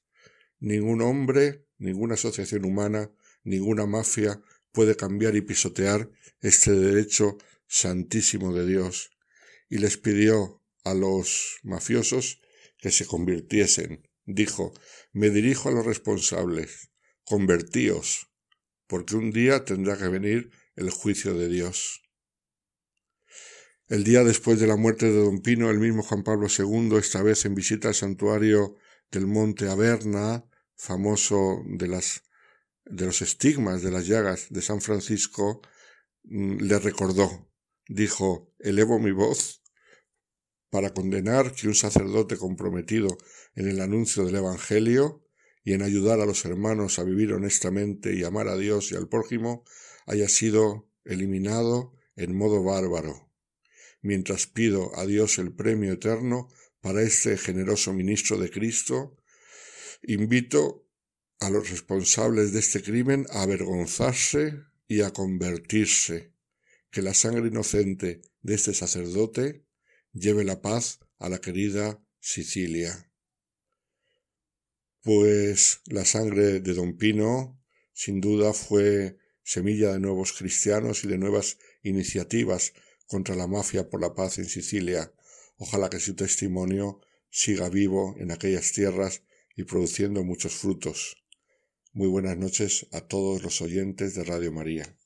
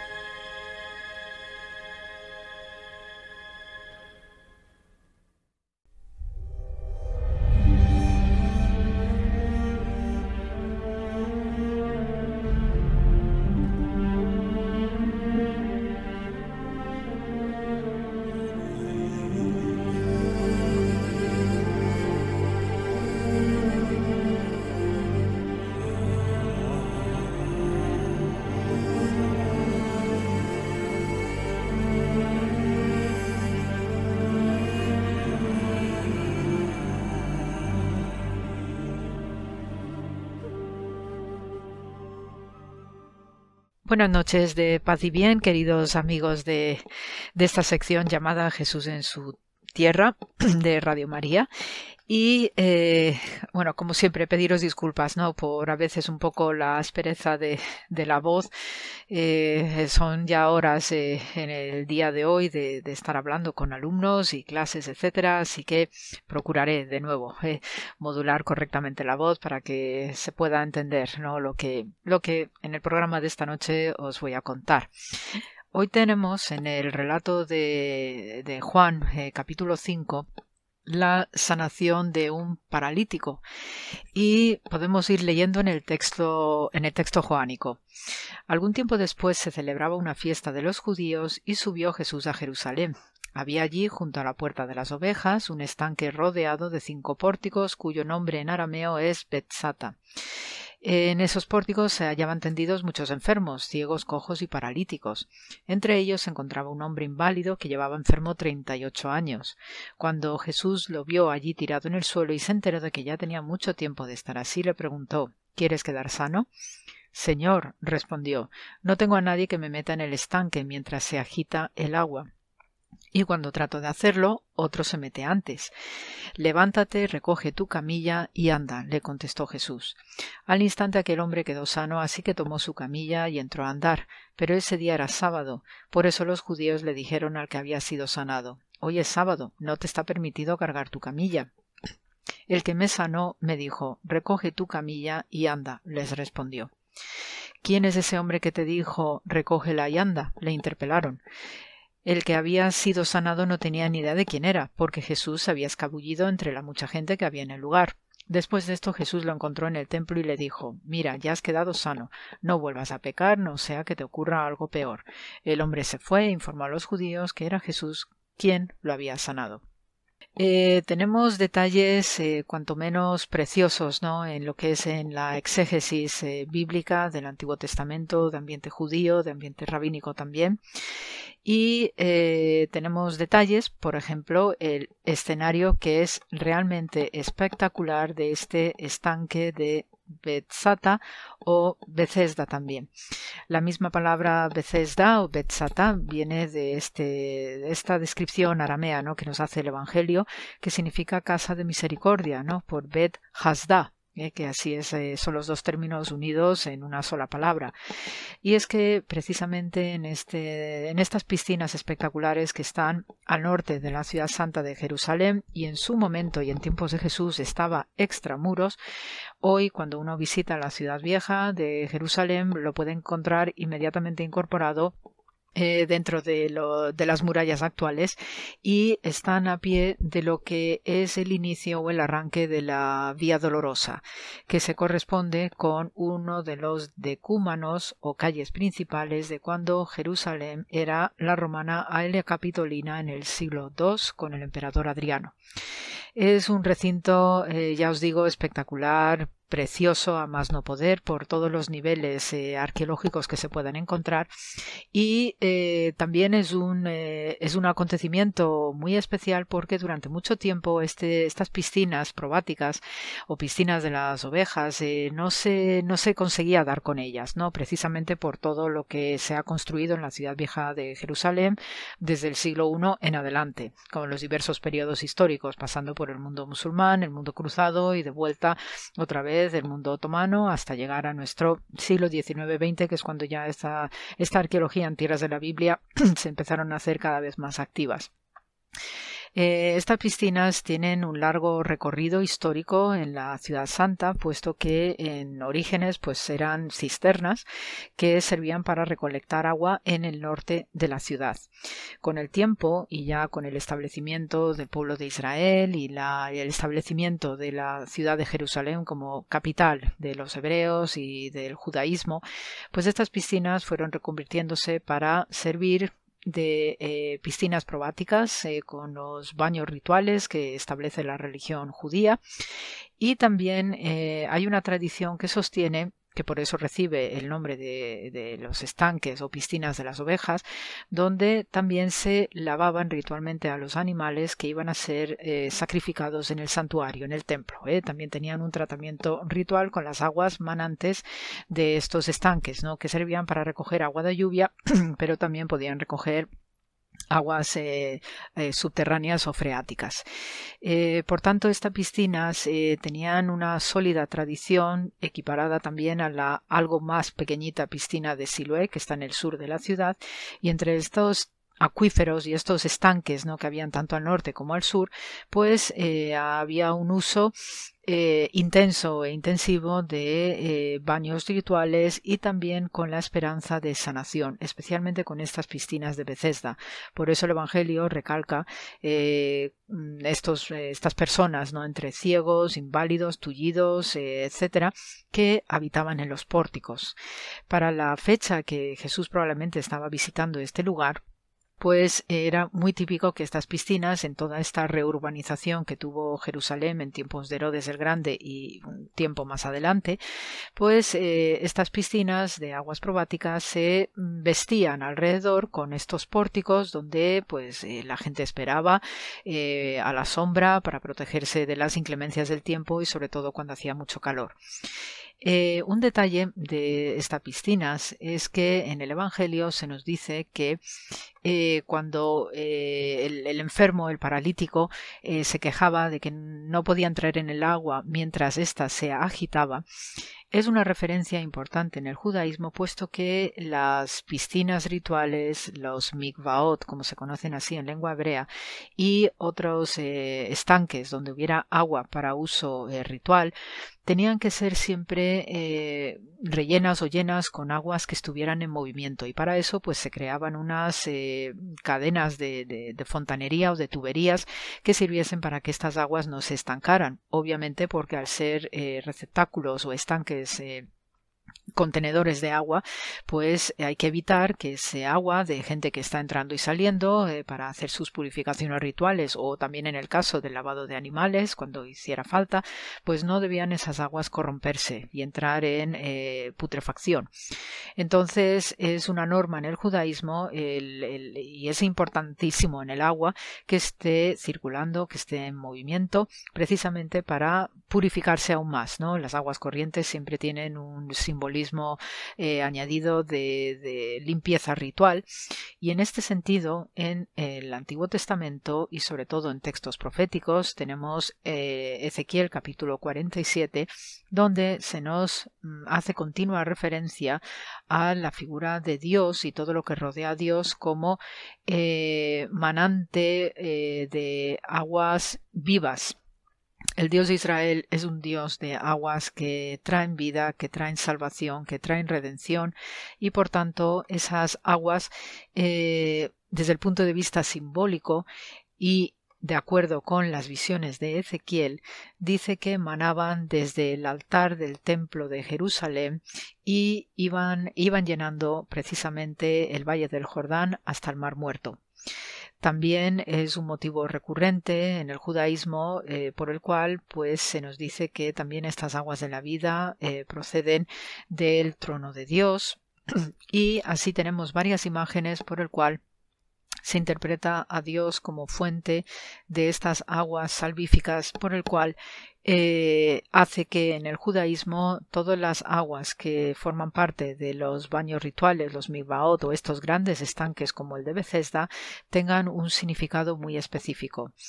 Eh, tampoco es casualidad que en este sitio, en época helenística y en época romana, pues se instalaran también eh, santuarios con divinidades paganas, especialmente el santuario de Asclepios, el dios eh, griego o grecorromano también de la medicina. Y hay elementos eh, o restos arqueológicos que nos están informando de, este, de esta práctica en el Imperio Romano de colocar el santuario de Asclepios, donde también, según el punto de vista romano, pues se producía ciertas o determinadas sanaciones. Ya cuando asistimos a la época de Tierra Santa cristiana y especialmente Jerusalén, que tuvo un embellecimiento espectacular eh, gracias al cristianismo, sobre todo a partir del siglo IV, pues tenemos que la emperatriz Eudocia levanta o construye una basílica o una iglesia también en estas piscinas de Bethesda y especialmente para eh, conmemorar el lugar donde nació la Virgen María, porque también hay una tradición piadosa que dice que ah, en este lugar y de manera muy próxima además, eh, que se puede contemplar hoy, hay una iglesia que se considera que es el, eh, está sobre el hogar de eh, Joaquín y, Ana, ¿no? los, eh, los padres de la Virgen María. Y es un sitio que también se puede visitar y tiene pues algunas curiosidades, ¿no? especialmente de, la época de este, de este templo maravilloso de, de, Jerusalén que vería Jesús y que nos está chivando de elementos de vida cotidiana que enlaza muy bien con la tradición de estas espectaculares piscinas.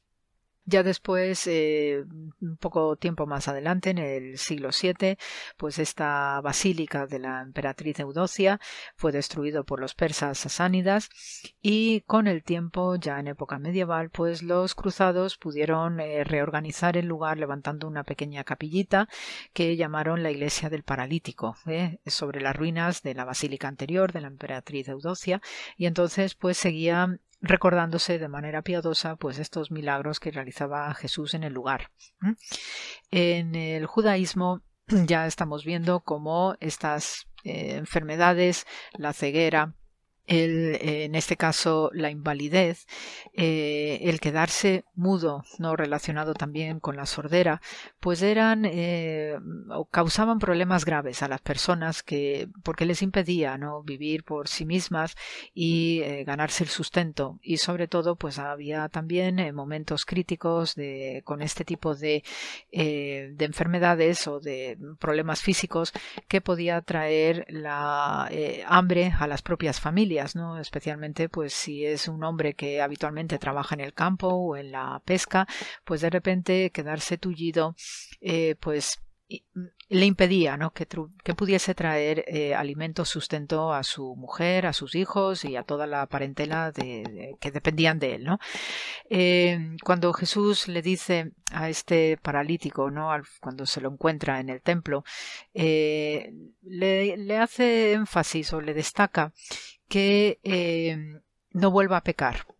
También volvemos a una misma eh, idea que eh, hemos visto en, anteriores ocasiones acerca de la relación de la enfermedad con el pecado, con un comportamiento incorrecto. Esto sigue prevaleciendo en el judaísmo y en este punto concreto del inválido, pues también se le hace este énfasis, ¿no? acerca de no volver a pecar, porque si no le puede pasar algo peor. Entonces estamos con contenidos de retribución, que es una constante en el judaísmo y sobre todo se paga físicamente con la salud. Y ahí sí que no hay vuelta atrás. ¿eh? Entonces eh, hay una serie de códigos relacionados y especialmente con este lugar tan especial, tan singular, lo que representan estas aguas de vida en el judaísmo, que son aguas de redención.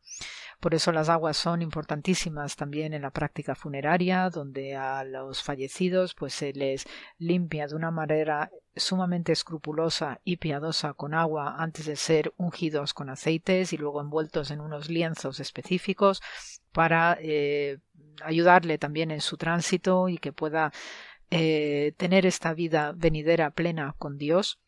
Entonces el agua eh, tiene un significado y un simbolismo profundo de renacimiento, también guarda relación con el líquido amniótico de los embarazos en las mujeres, ¿no? Eh, como un símbolo potentísimo de volver a la vida y por eso el agua y sobre todo en la que está moviéndose, las aguas que agitan, se creía que eh, estas piscinas de Bethesda mm, bajaba un ángel de Dios y movía estas aguas y por eso no es de extrañar que luego los romanos pues colocaran estos santuarios de tipo pagano para eh, también dar entrada a que estos romanos pues tuviesen oportunidad de sanar a través de estas aguas de sanación, de purificación y de redención.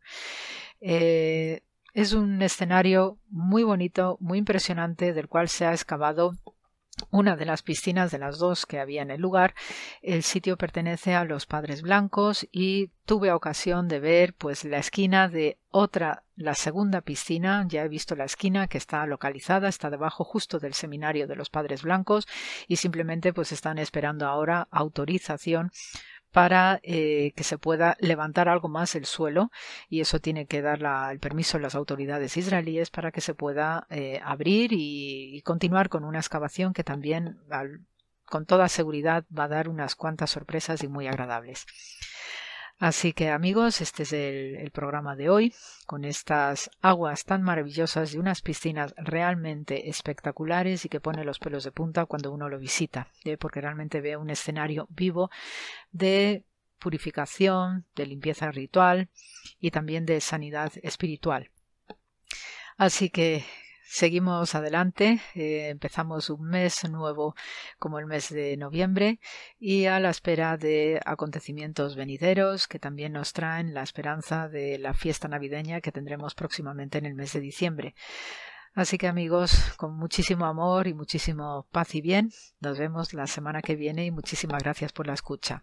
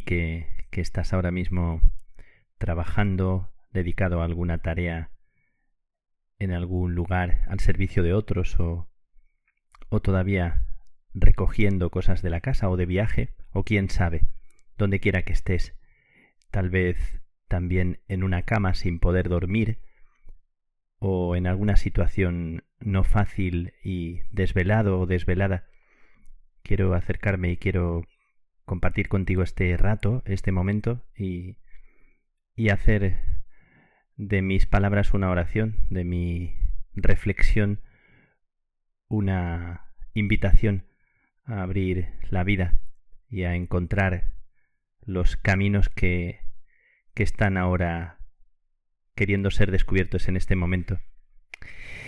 Mira, quiero contarte que mm, hace poquito, en esta semana, me tocaba el oficio que me han asignado aquí en el convento de Dublín. Me asignaron la, la sala de lecturas, sala de recreo. Así que me dispuse. Siempre me ha costado mucho hacer la limpieza, lo confieso. La verdad que, es uno de mis retos, de los desafíos que tengo. Así que me dispuse, me motivé y el sábado me dediqué a hacer la limpieza durante dos horas.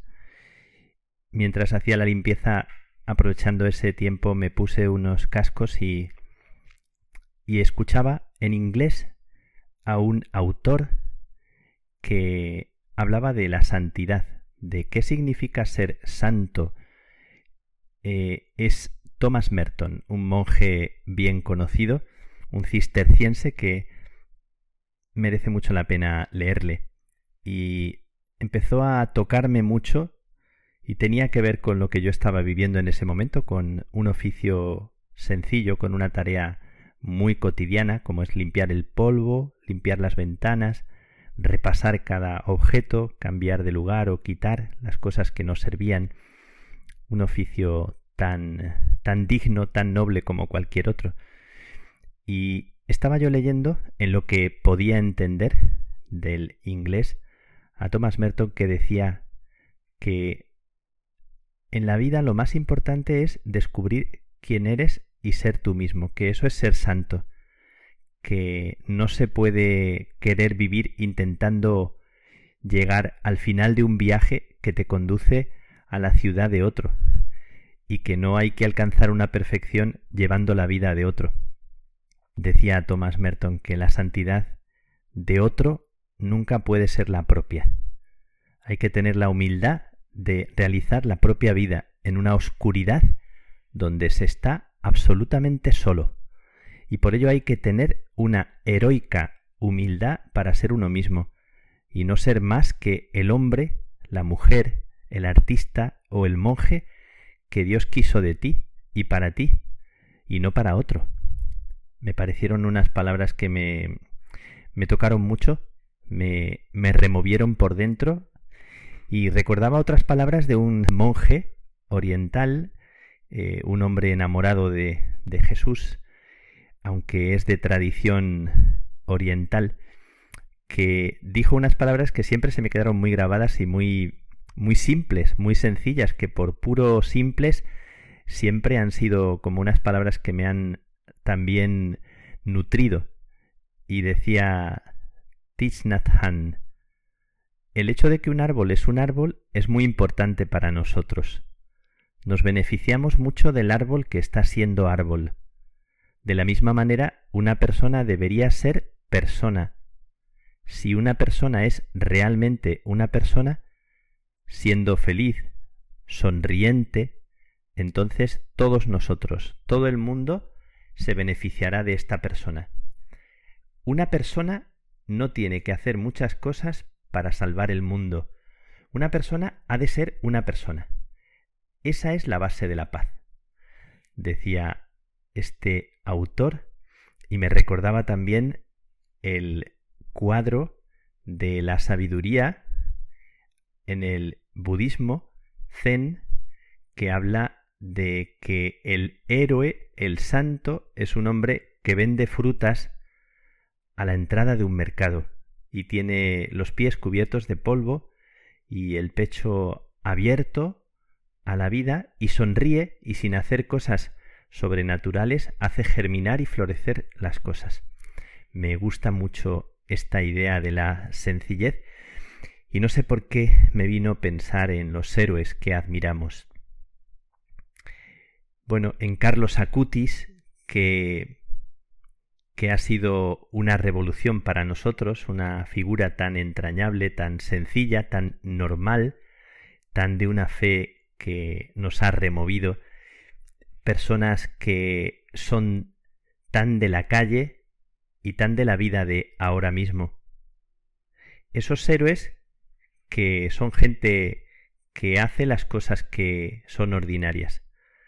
Me ha venido a pensar en esos héroes y en personajes que cogen la fregona, que cambian los pañales al niño, que sostienen la cabeza de un enfermo y le dan las cucharadas del puré, héroes que tienden la ropa, que cultivan la tierra, que tienen las manos manchadas de grasa, héroes que hacen cosas que aparentemente no son grandiosas y son las más grandiosas de todo y de todas. Con lo difícil que me resultó a mí cuando era niño aceptar ser yo y no otro, aunque soñaba con ser un gran futbolista, soñaba con cosas grandes. Y me costó mucho aprender a quererme y no negarle a Dios ser yo, no negarle a Dios el te quiero hacia mí. ¿Y por qué será que nos cuesta tanto y nos cuesta la vida este acto de fe en que yo, precisamente yo, no otro, yo, soy una criatura digna de ser amado y que el amor para mí es único, y si consiento en él, podría dejar de soñar con otra vida y empezar a recibir el regalo de la que ya soy, la vida que ya soy, la vida que ya tengo, ahora. He contado muchos cuentos en este tiempo de confinamiento. Todos hablan de mí, todos hablan de ti, todos hablan de, cualquier persona.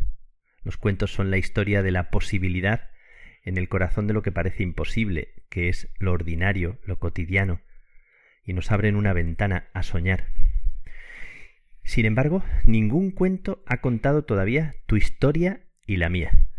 Es una historia que encandila, que sobrecoge, que emociona el corazón de Dios como el de un niño la mañana del día de Reyes, o un niño, una niña en la cama, arropado, bien arropado, bien arropadita, para el cuento de mamá o de papá.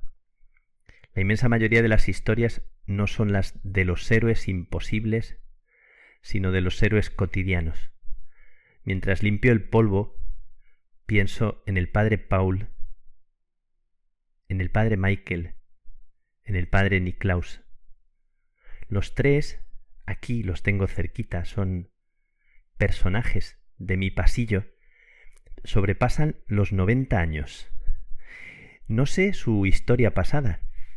No os voy a decir que fueron héroes y deciros lo mejor de su currículum, porque no lo sé y además es verdad. Ni he querido investigar, solo sé algún dato. Me basta que sean ellos, que sean los que son ahora, sin medallas, sin cosas extraordinarias. Uno estuvo treinta y cinco años en Australia, otro ha sido formador de muchos de los que ahora ya están jubilados. Otro asistió a muchos congresos y eventos internacionales. Solamente estos datos. Pero ¿cuál es su heroísmo ahora? ¿Por qué son para mí héroes? ¿Por qué hacen que nazca en mí una sonrisa de admiración? Uno, siempre que llega a la cena, viene cantando y sonriendo se para frente a mí, me sonríe, pronuncia mi nombre, nos llamamos igual pero suena distinto. Michael y Miguel, con 92 es el encargado de las misas y preside algunas Eucaristías y predica y tiene la cabeza muy en su lugar.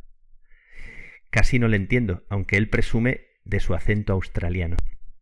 Otro se deja lavar, vestir, ayudar en todo, llega en silla de ruedas, que es donde puede moverse, al pequeño comedor, y siempre pregunta para identificar con quién está.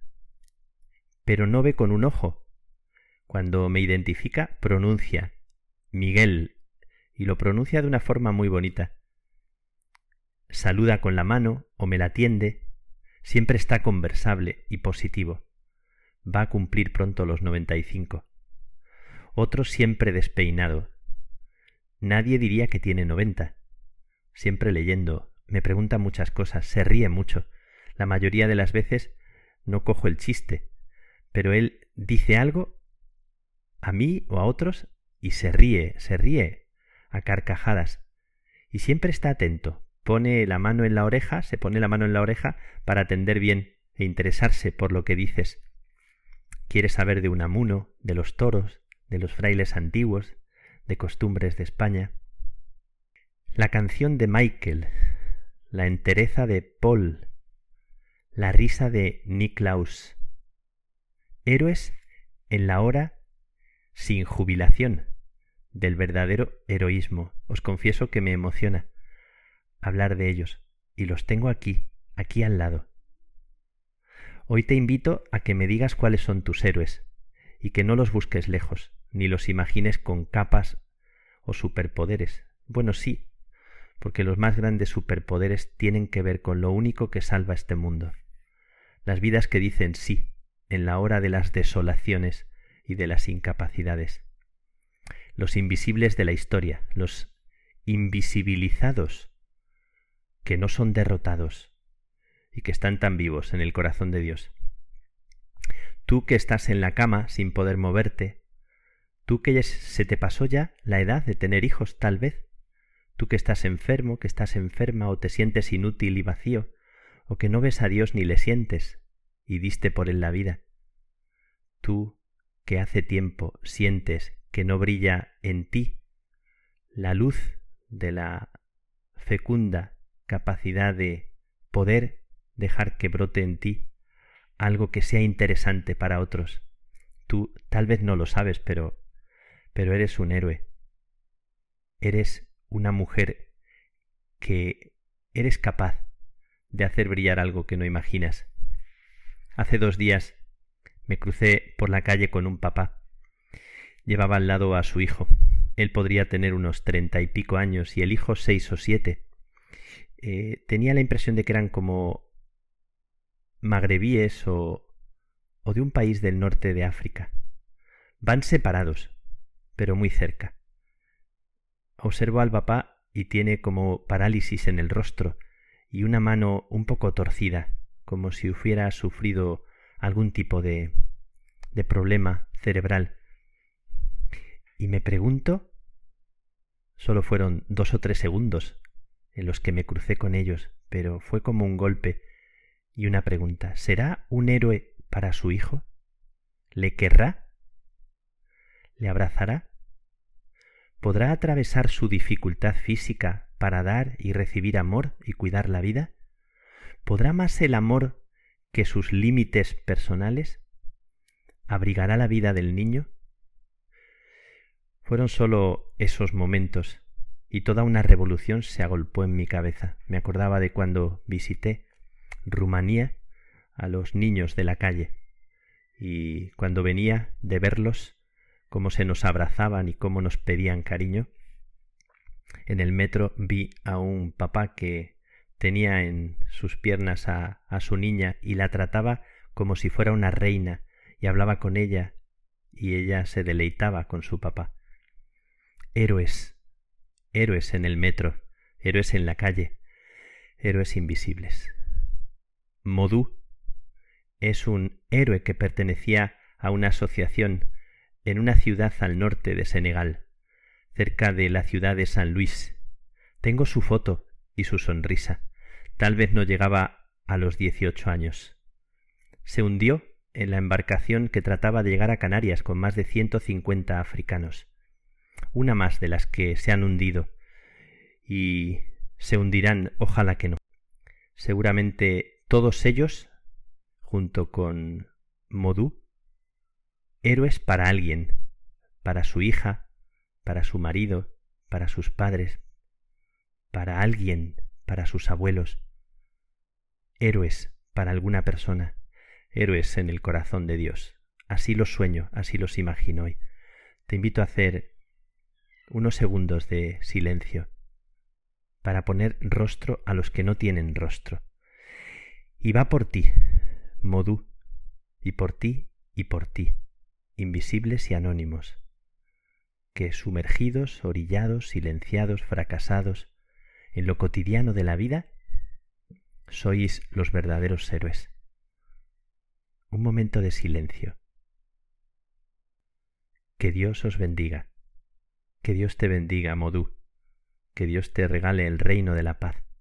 Y a ti que estás en la cama, y a ti que estás enferma o enfermo, gracias por decir sí, aunque sea con débil voz. Un abrazo. Feliz descanso.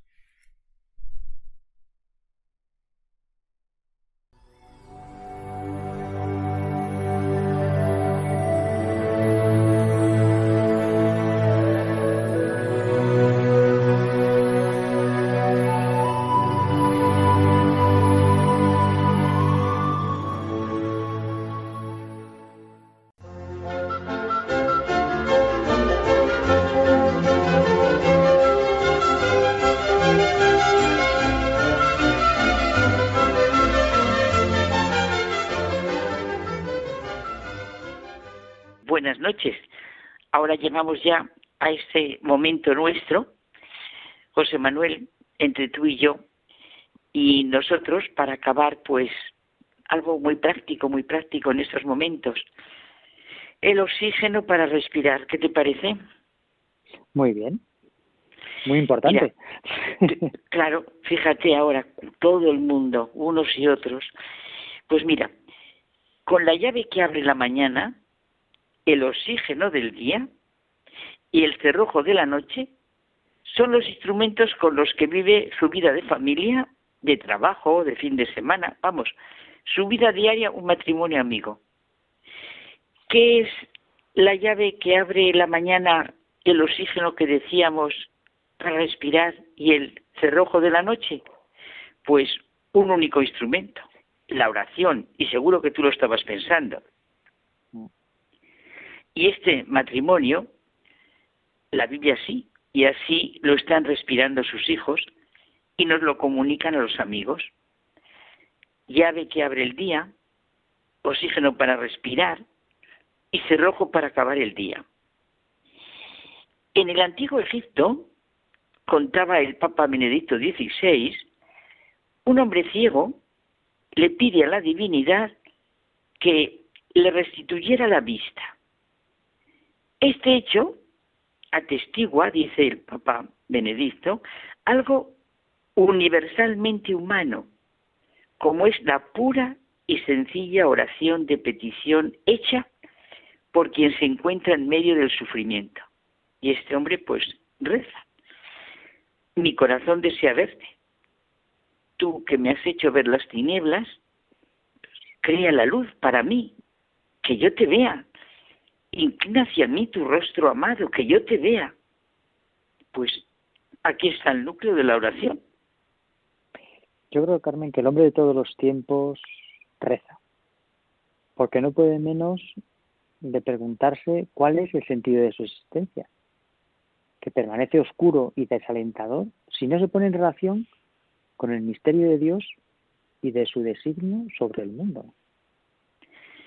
Sí, la vida humana es un entrelazamiento de bien y mal, de sufrimiento y de alegría y belleza, que de modo espontáneo e irresistible nos impulsa a preguntarnos, a pedir a Dios aquella luz y aquella fuerza interiores que nos socorran en la tierra y abran una esperanza que vaya más allá de los confines de la muerte.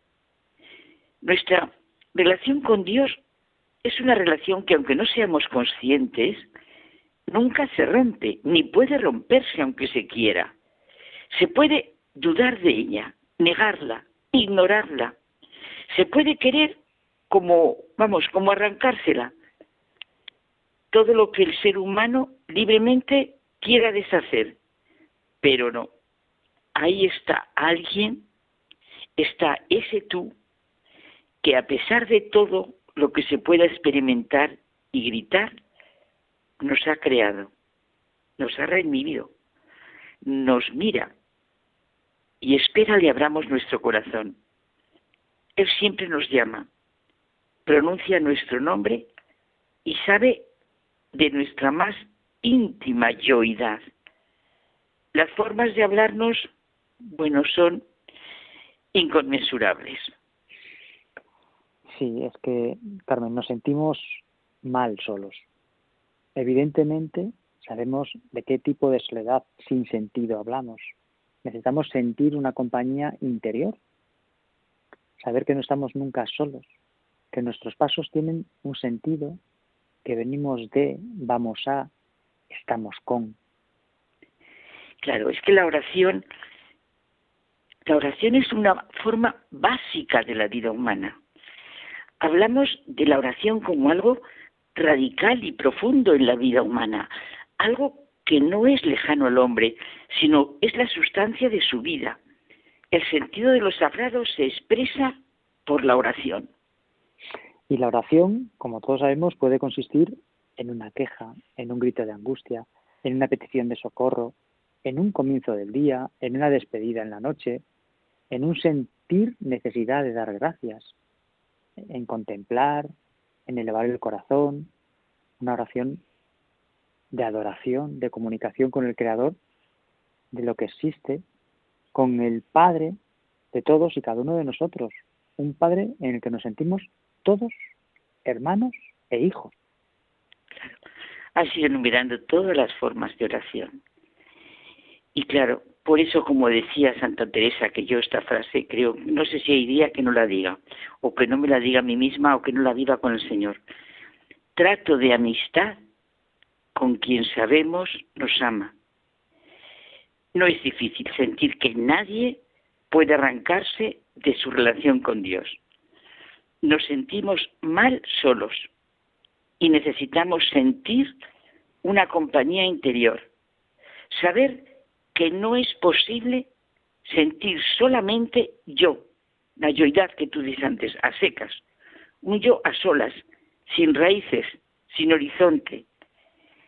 Para el cristiano, como dice el Papa Francisco, es la referencia fundamental de la vida, la salvación del ser humano, el centro de la vida. La oración responsabiliza, hace sentirnos hijos de Dios y hermanos, pero todo ser humano necesita esto. Claro, sabemos que se nos concede por medio de su espíritu robustecernos en lo profundo de nuestro ser. Nosotros sabemos que Cristo habita por la fe en nuestros corazones, que el amor es nuestra raíz y nuestro cimiento, con palabras de San Pablo. La oración está en intrínseca realidad con nuestra capacidad de soledad sonora, que diría San Juan de la Cruz, de silencio, de interioridad, en el que nos descubrimos y descubrimos al otro.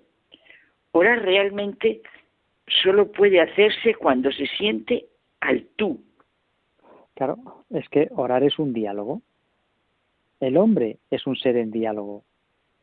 Y no se puede orar sin ser consciente de que se está ante Dios. Solo en el silencio llegamos a Dios. Claro, es que así fuimos creados. Fuimos creados a imagen y semejanza de Dios, seres en diálogo.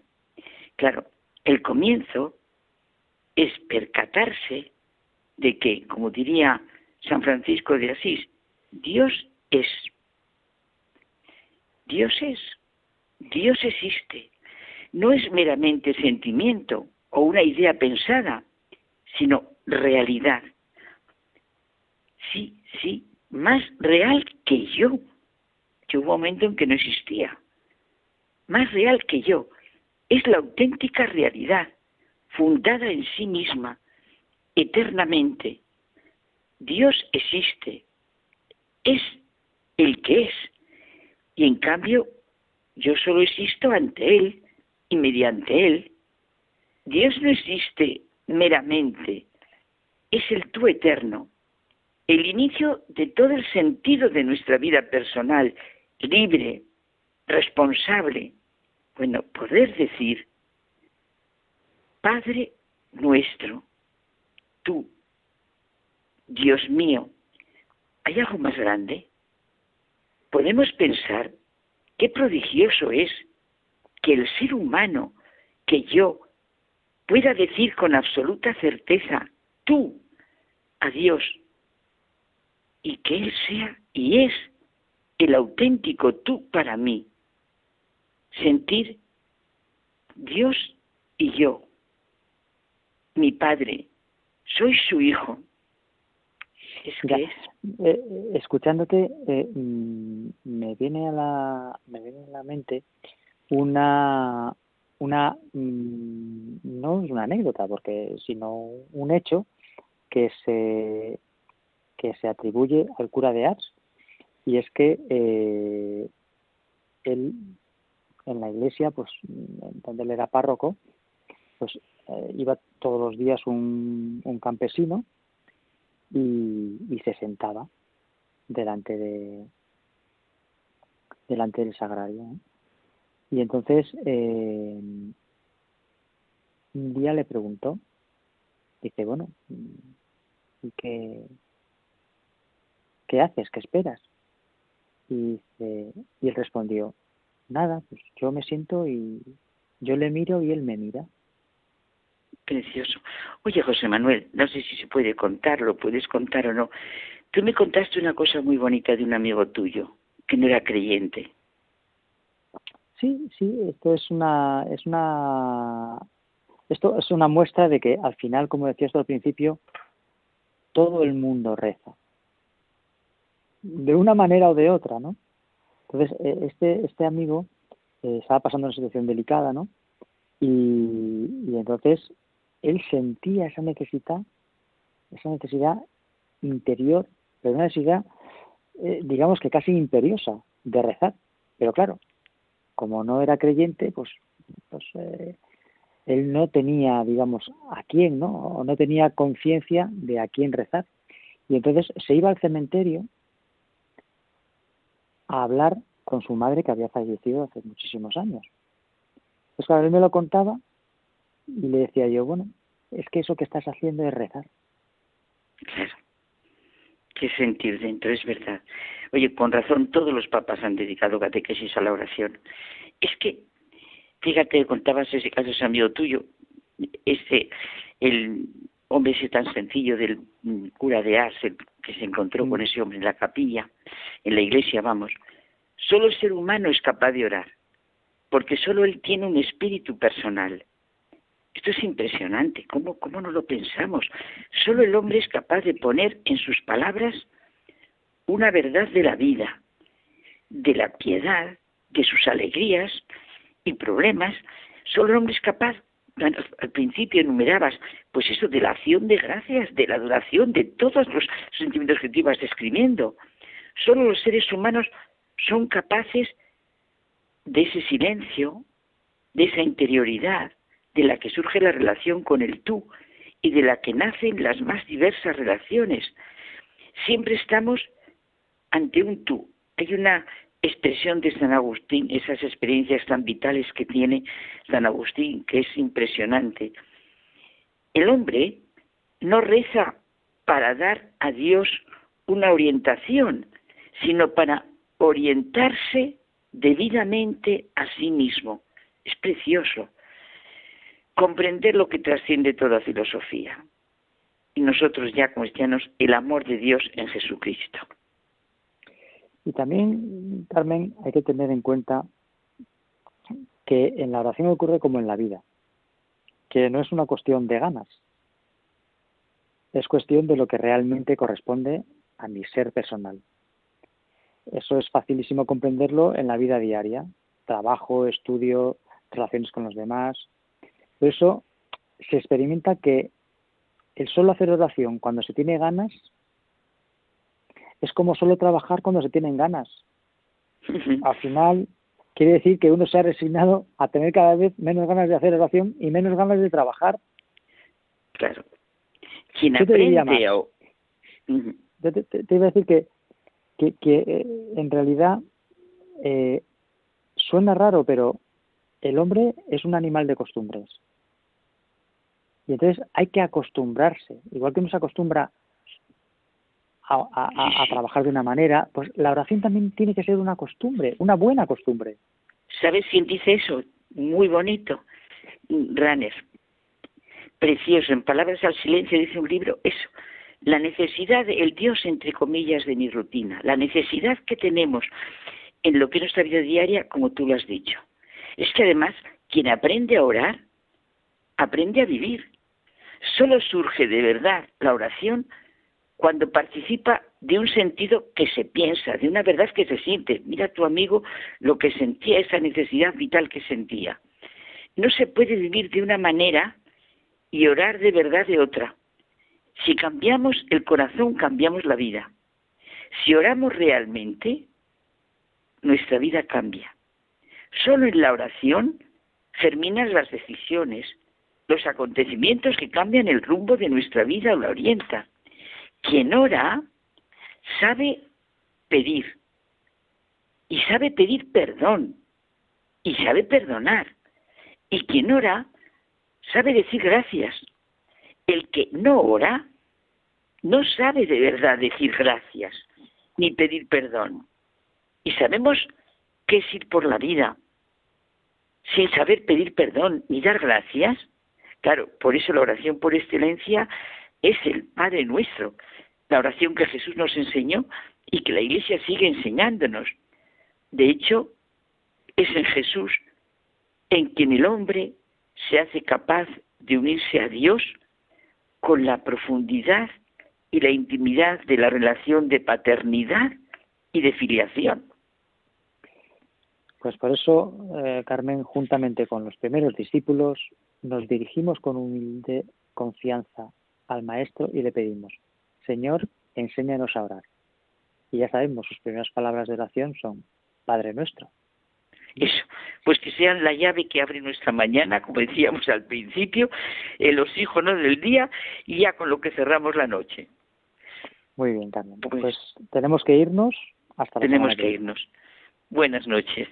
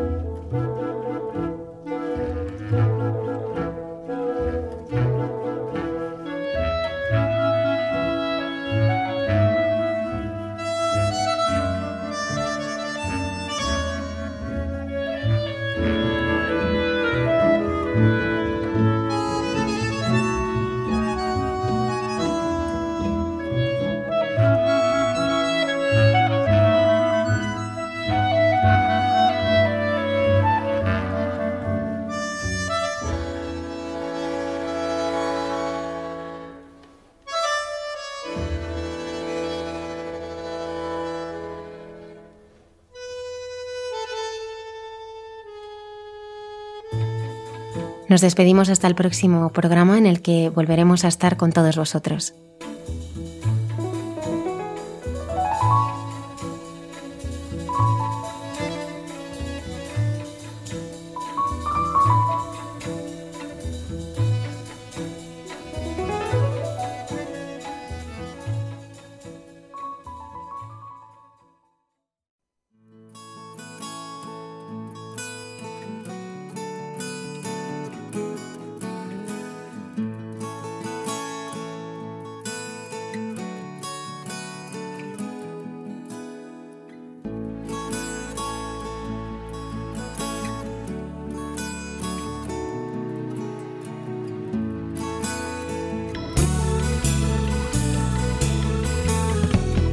Han escuchado en Radio María Hay mucha gente buena, un programa dirigido por Almudena Delgado.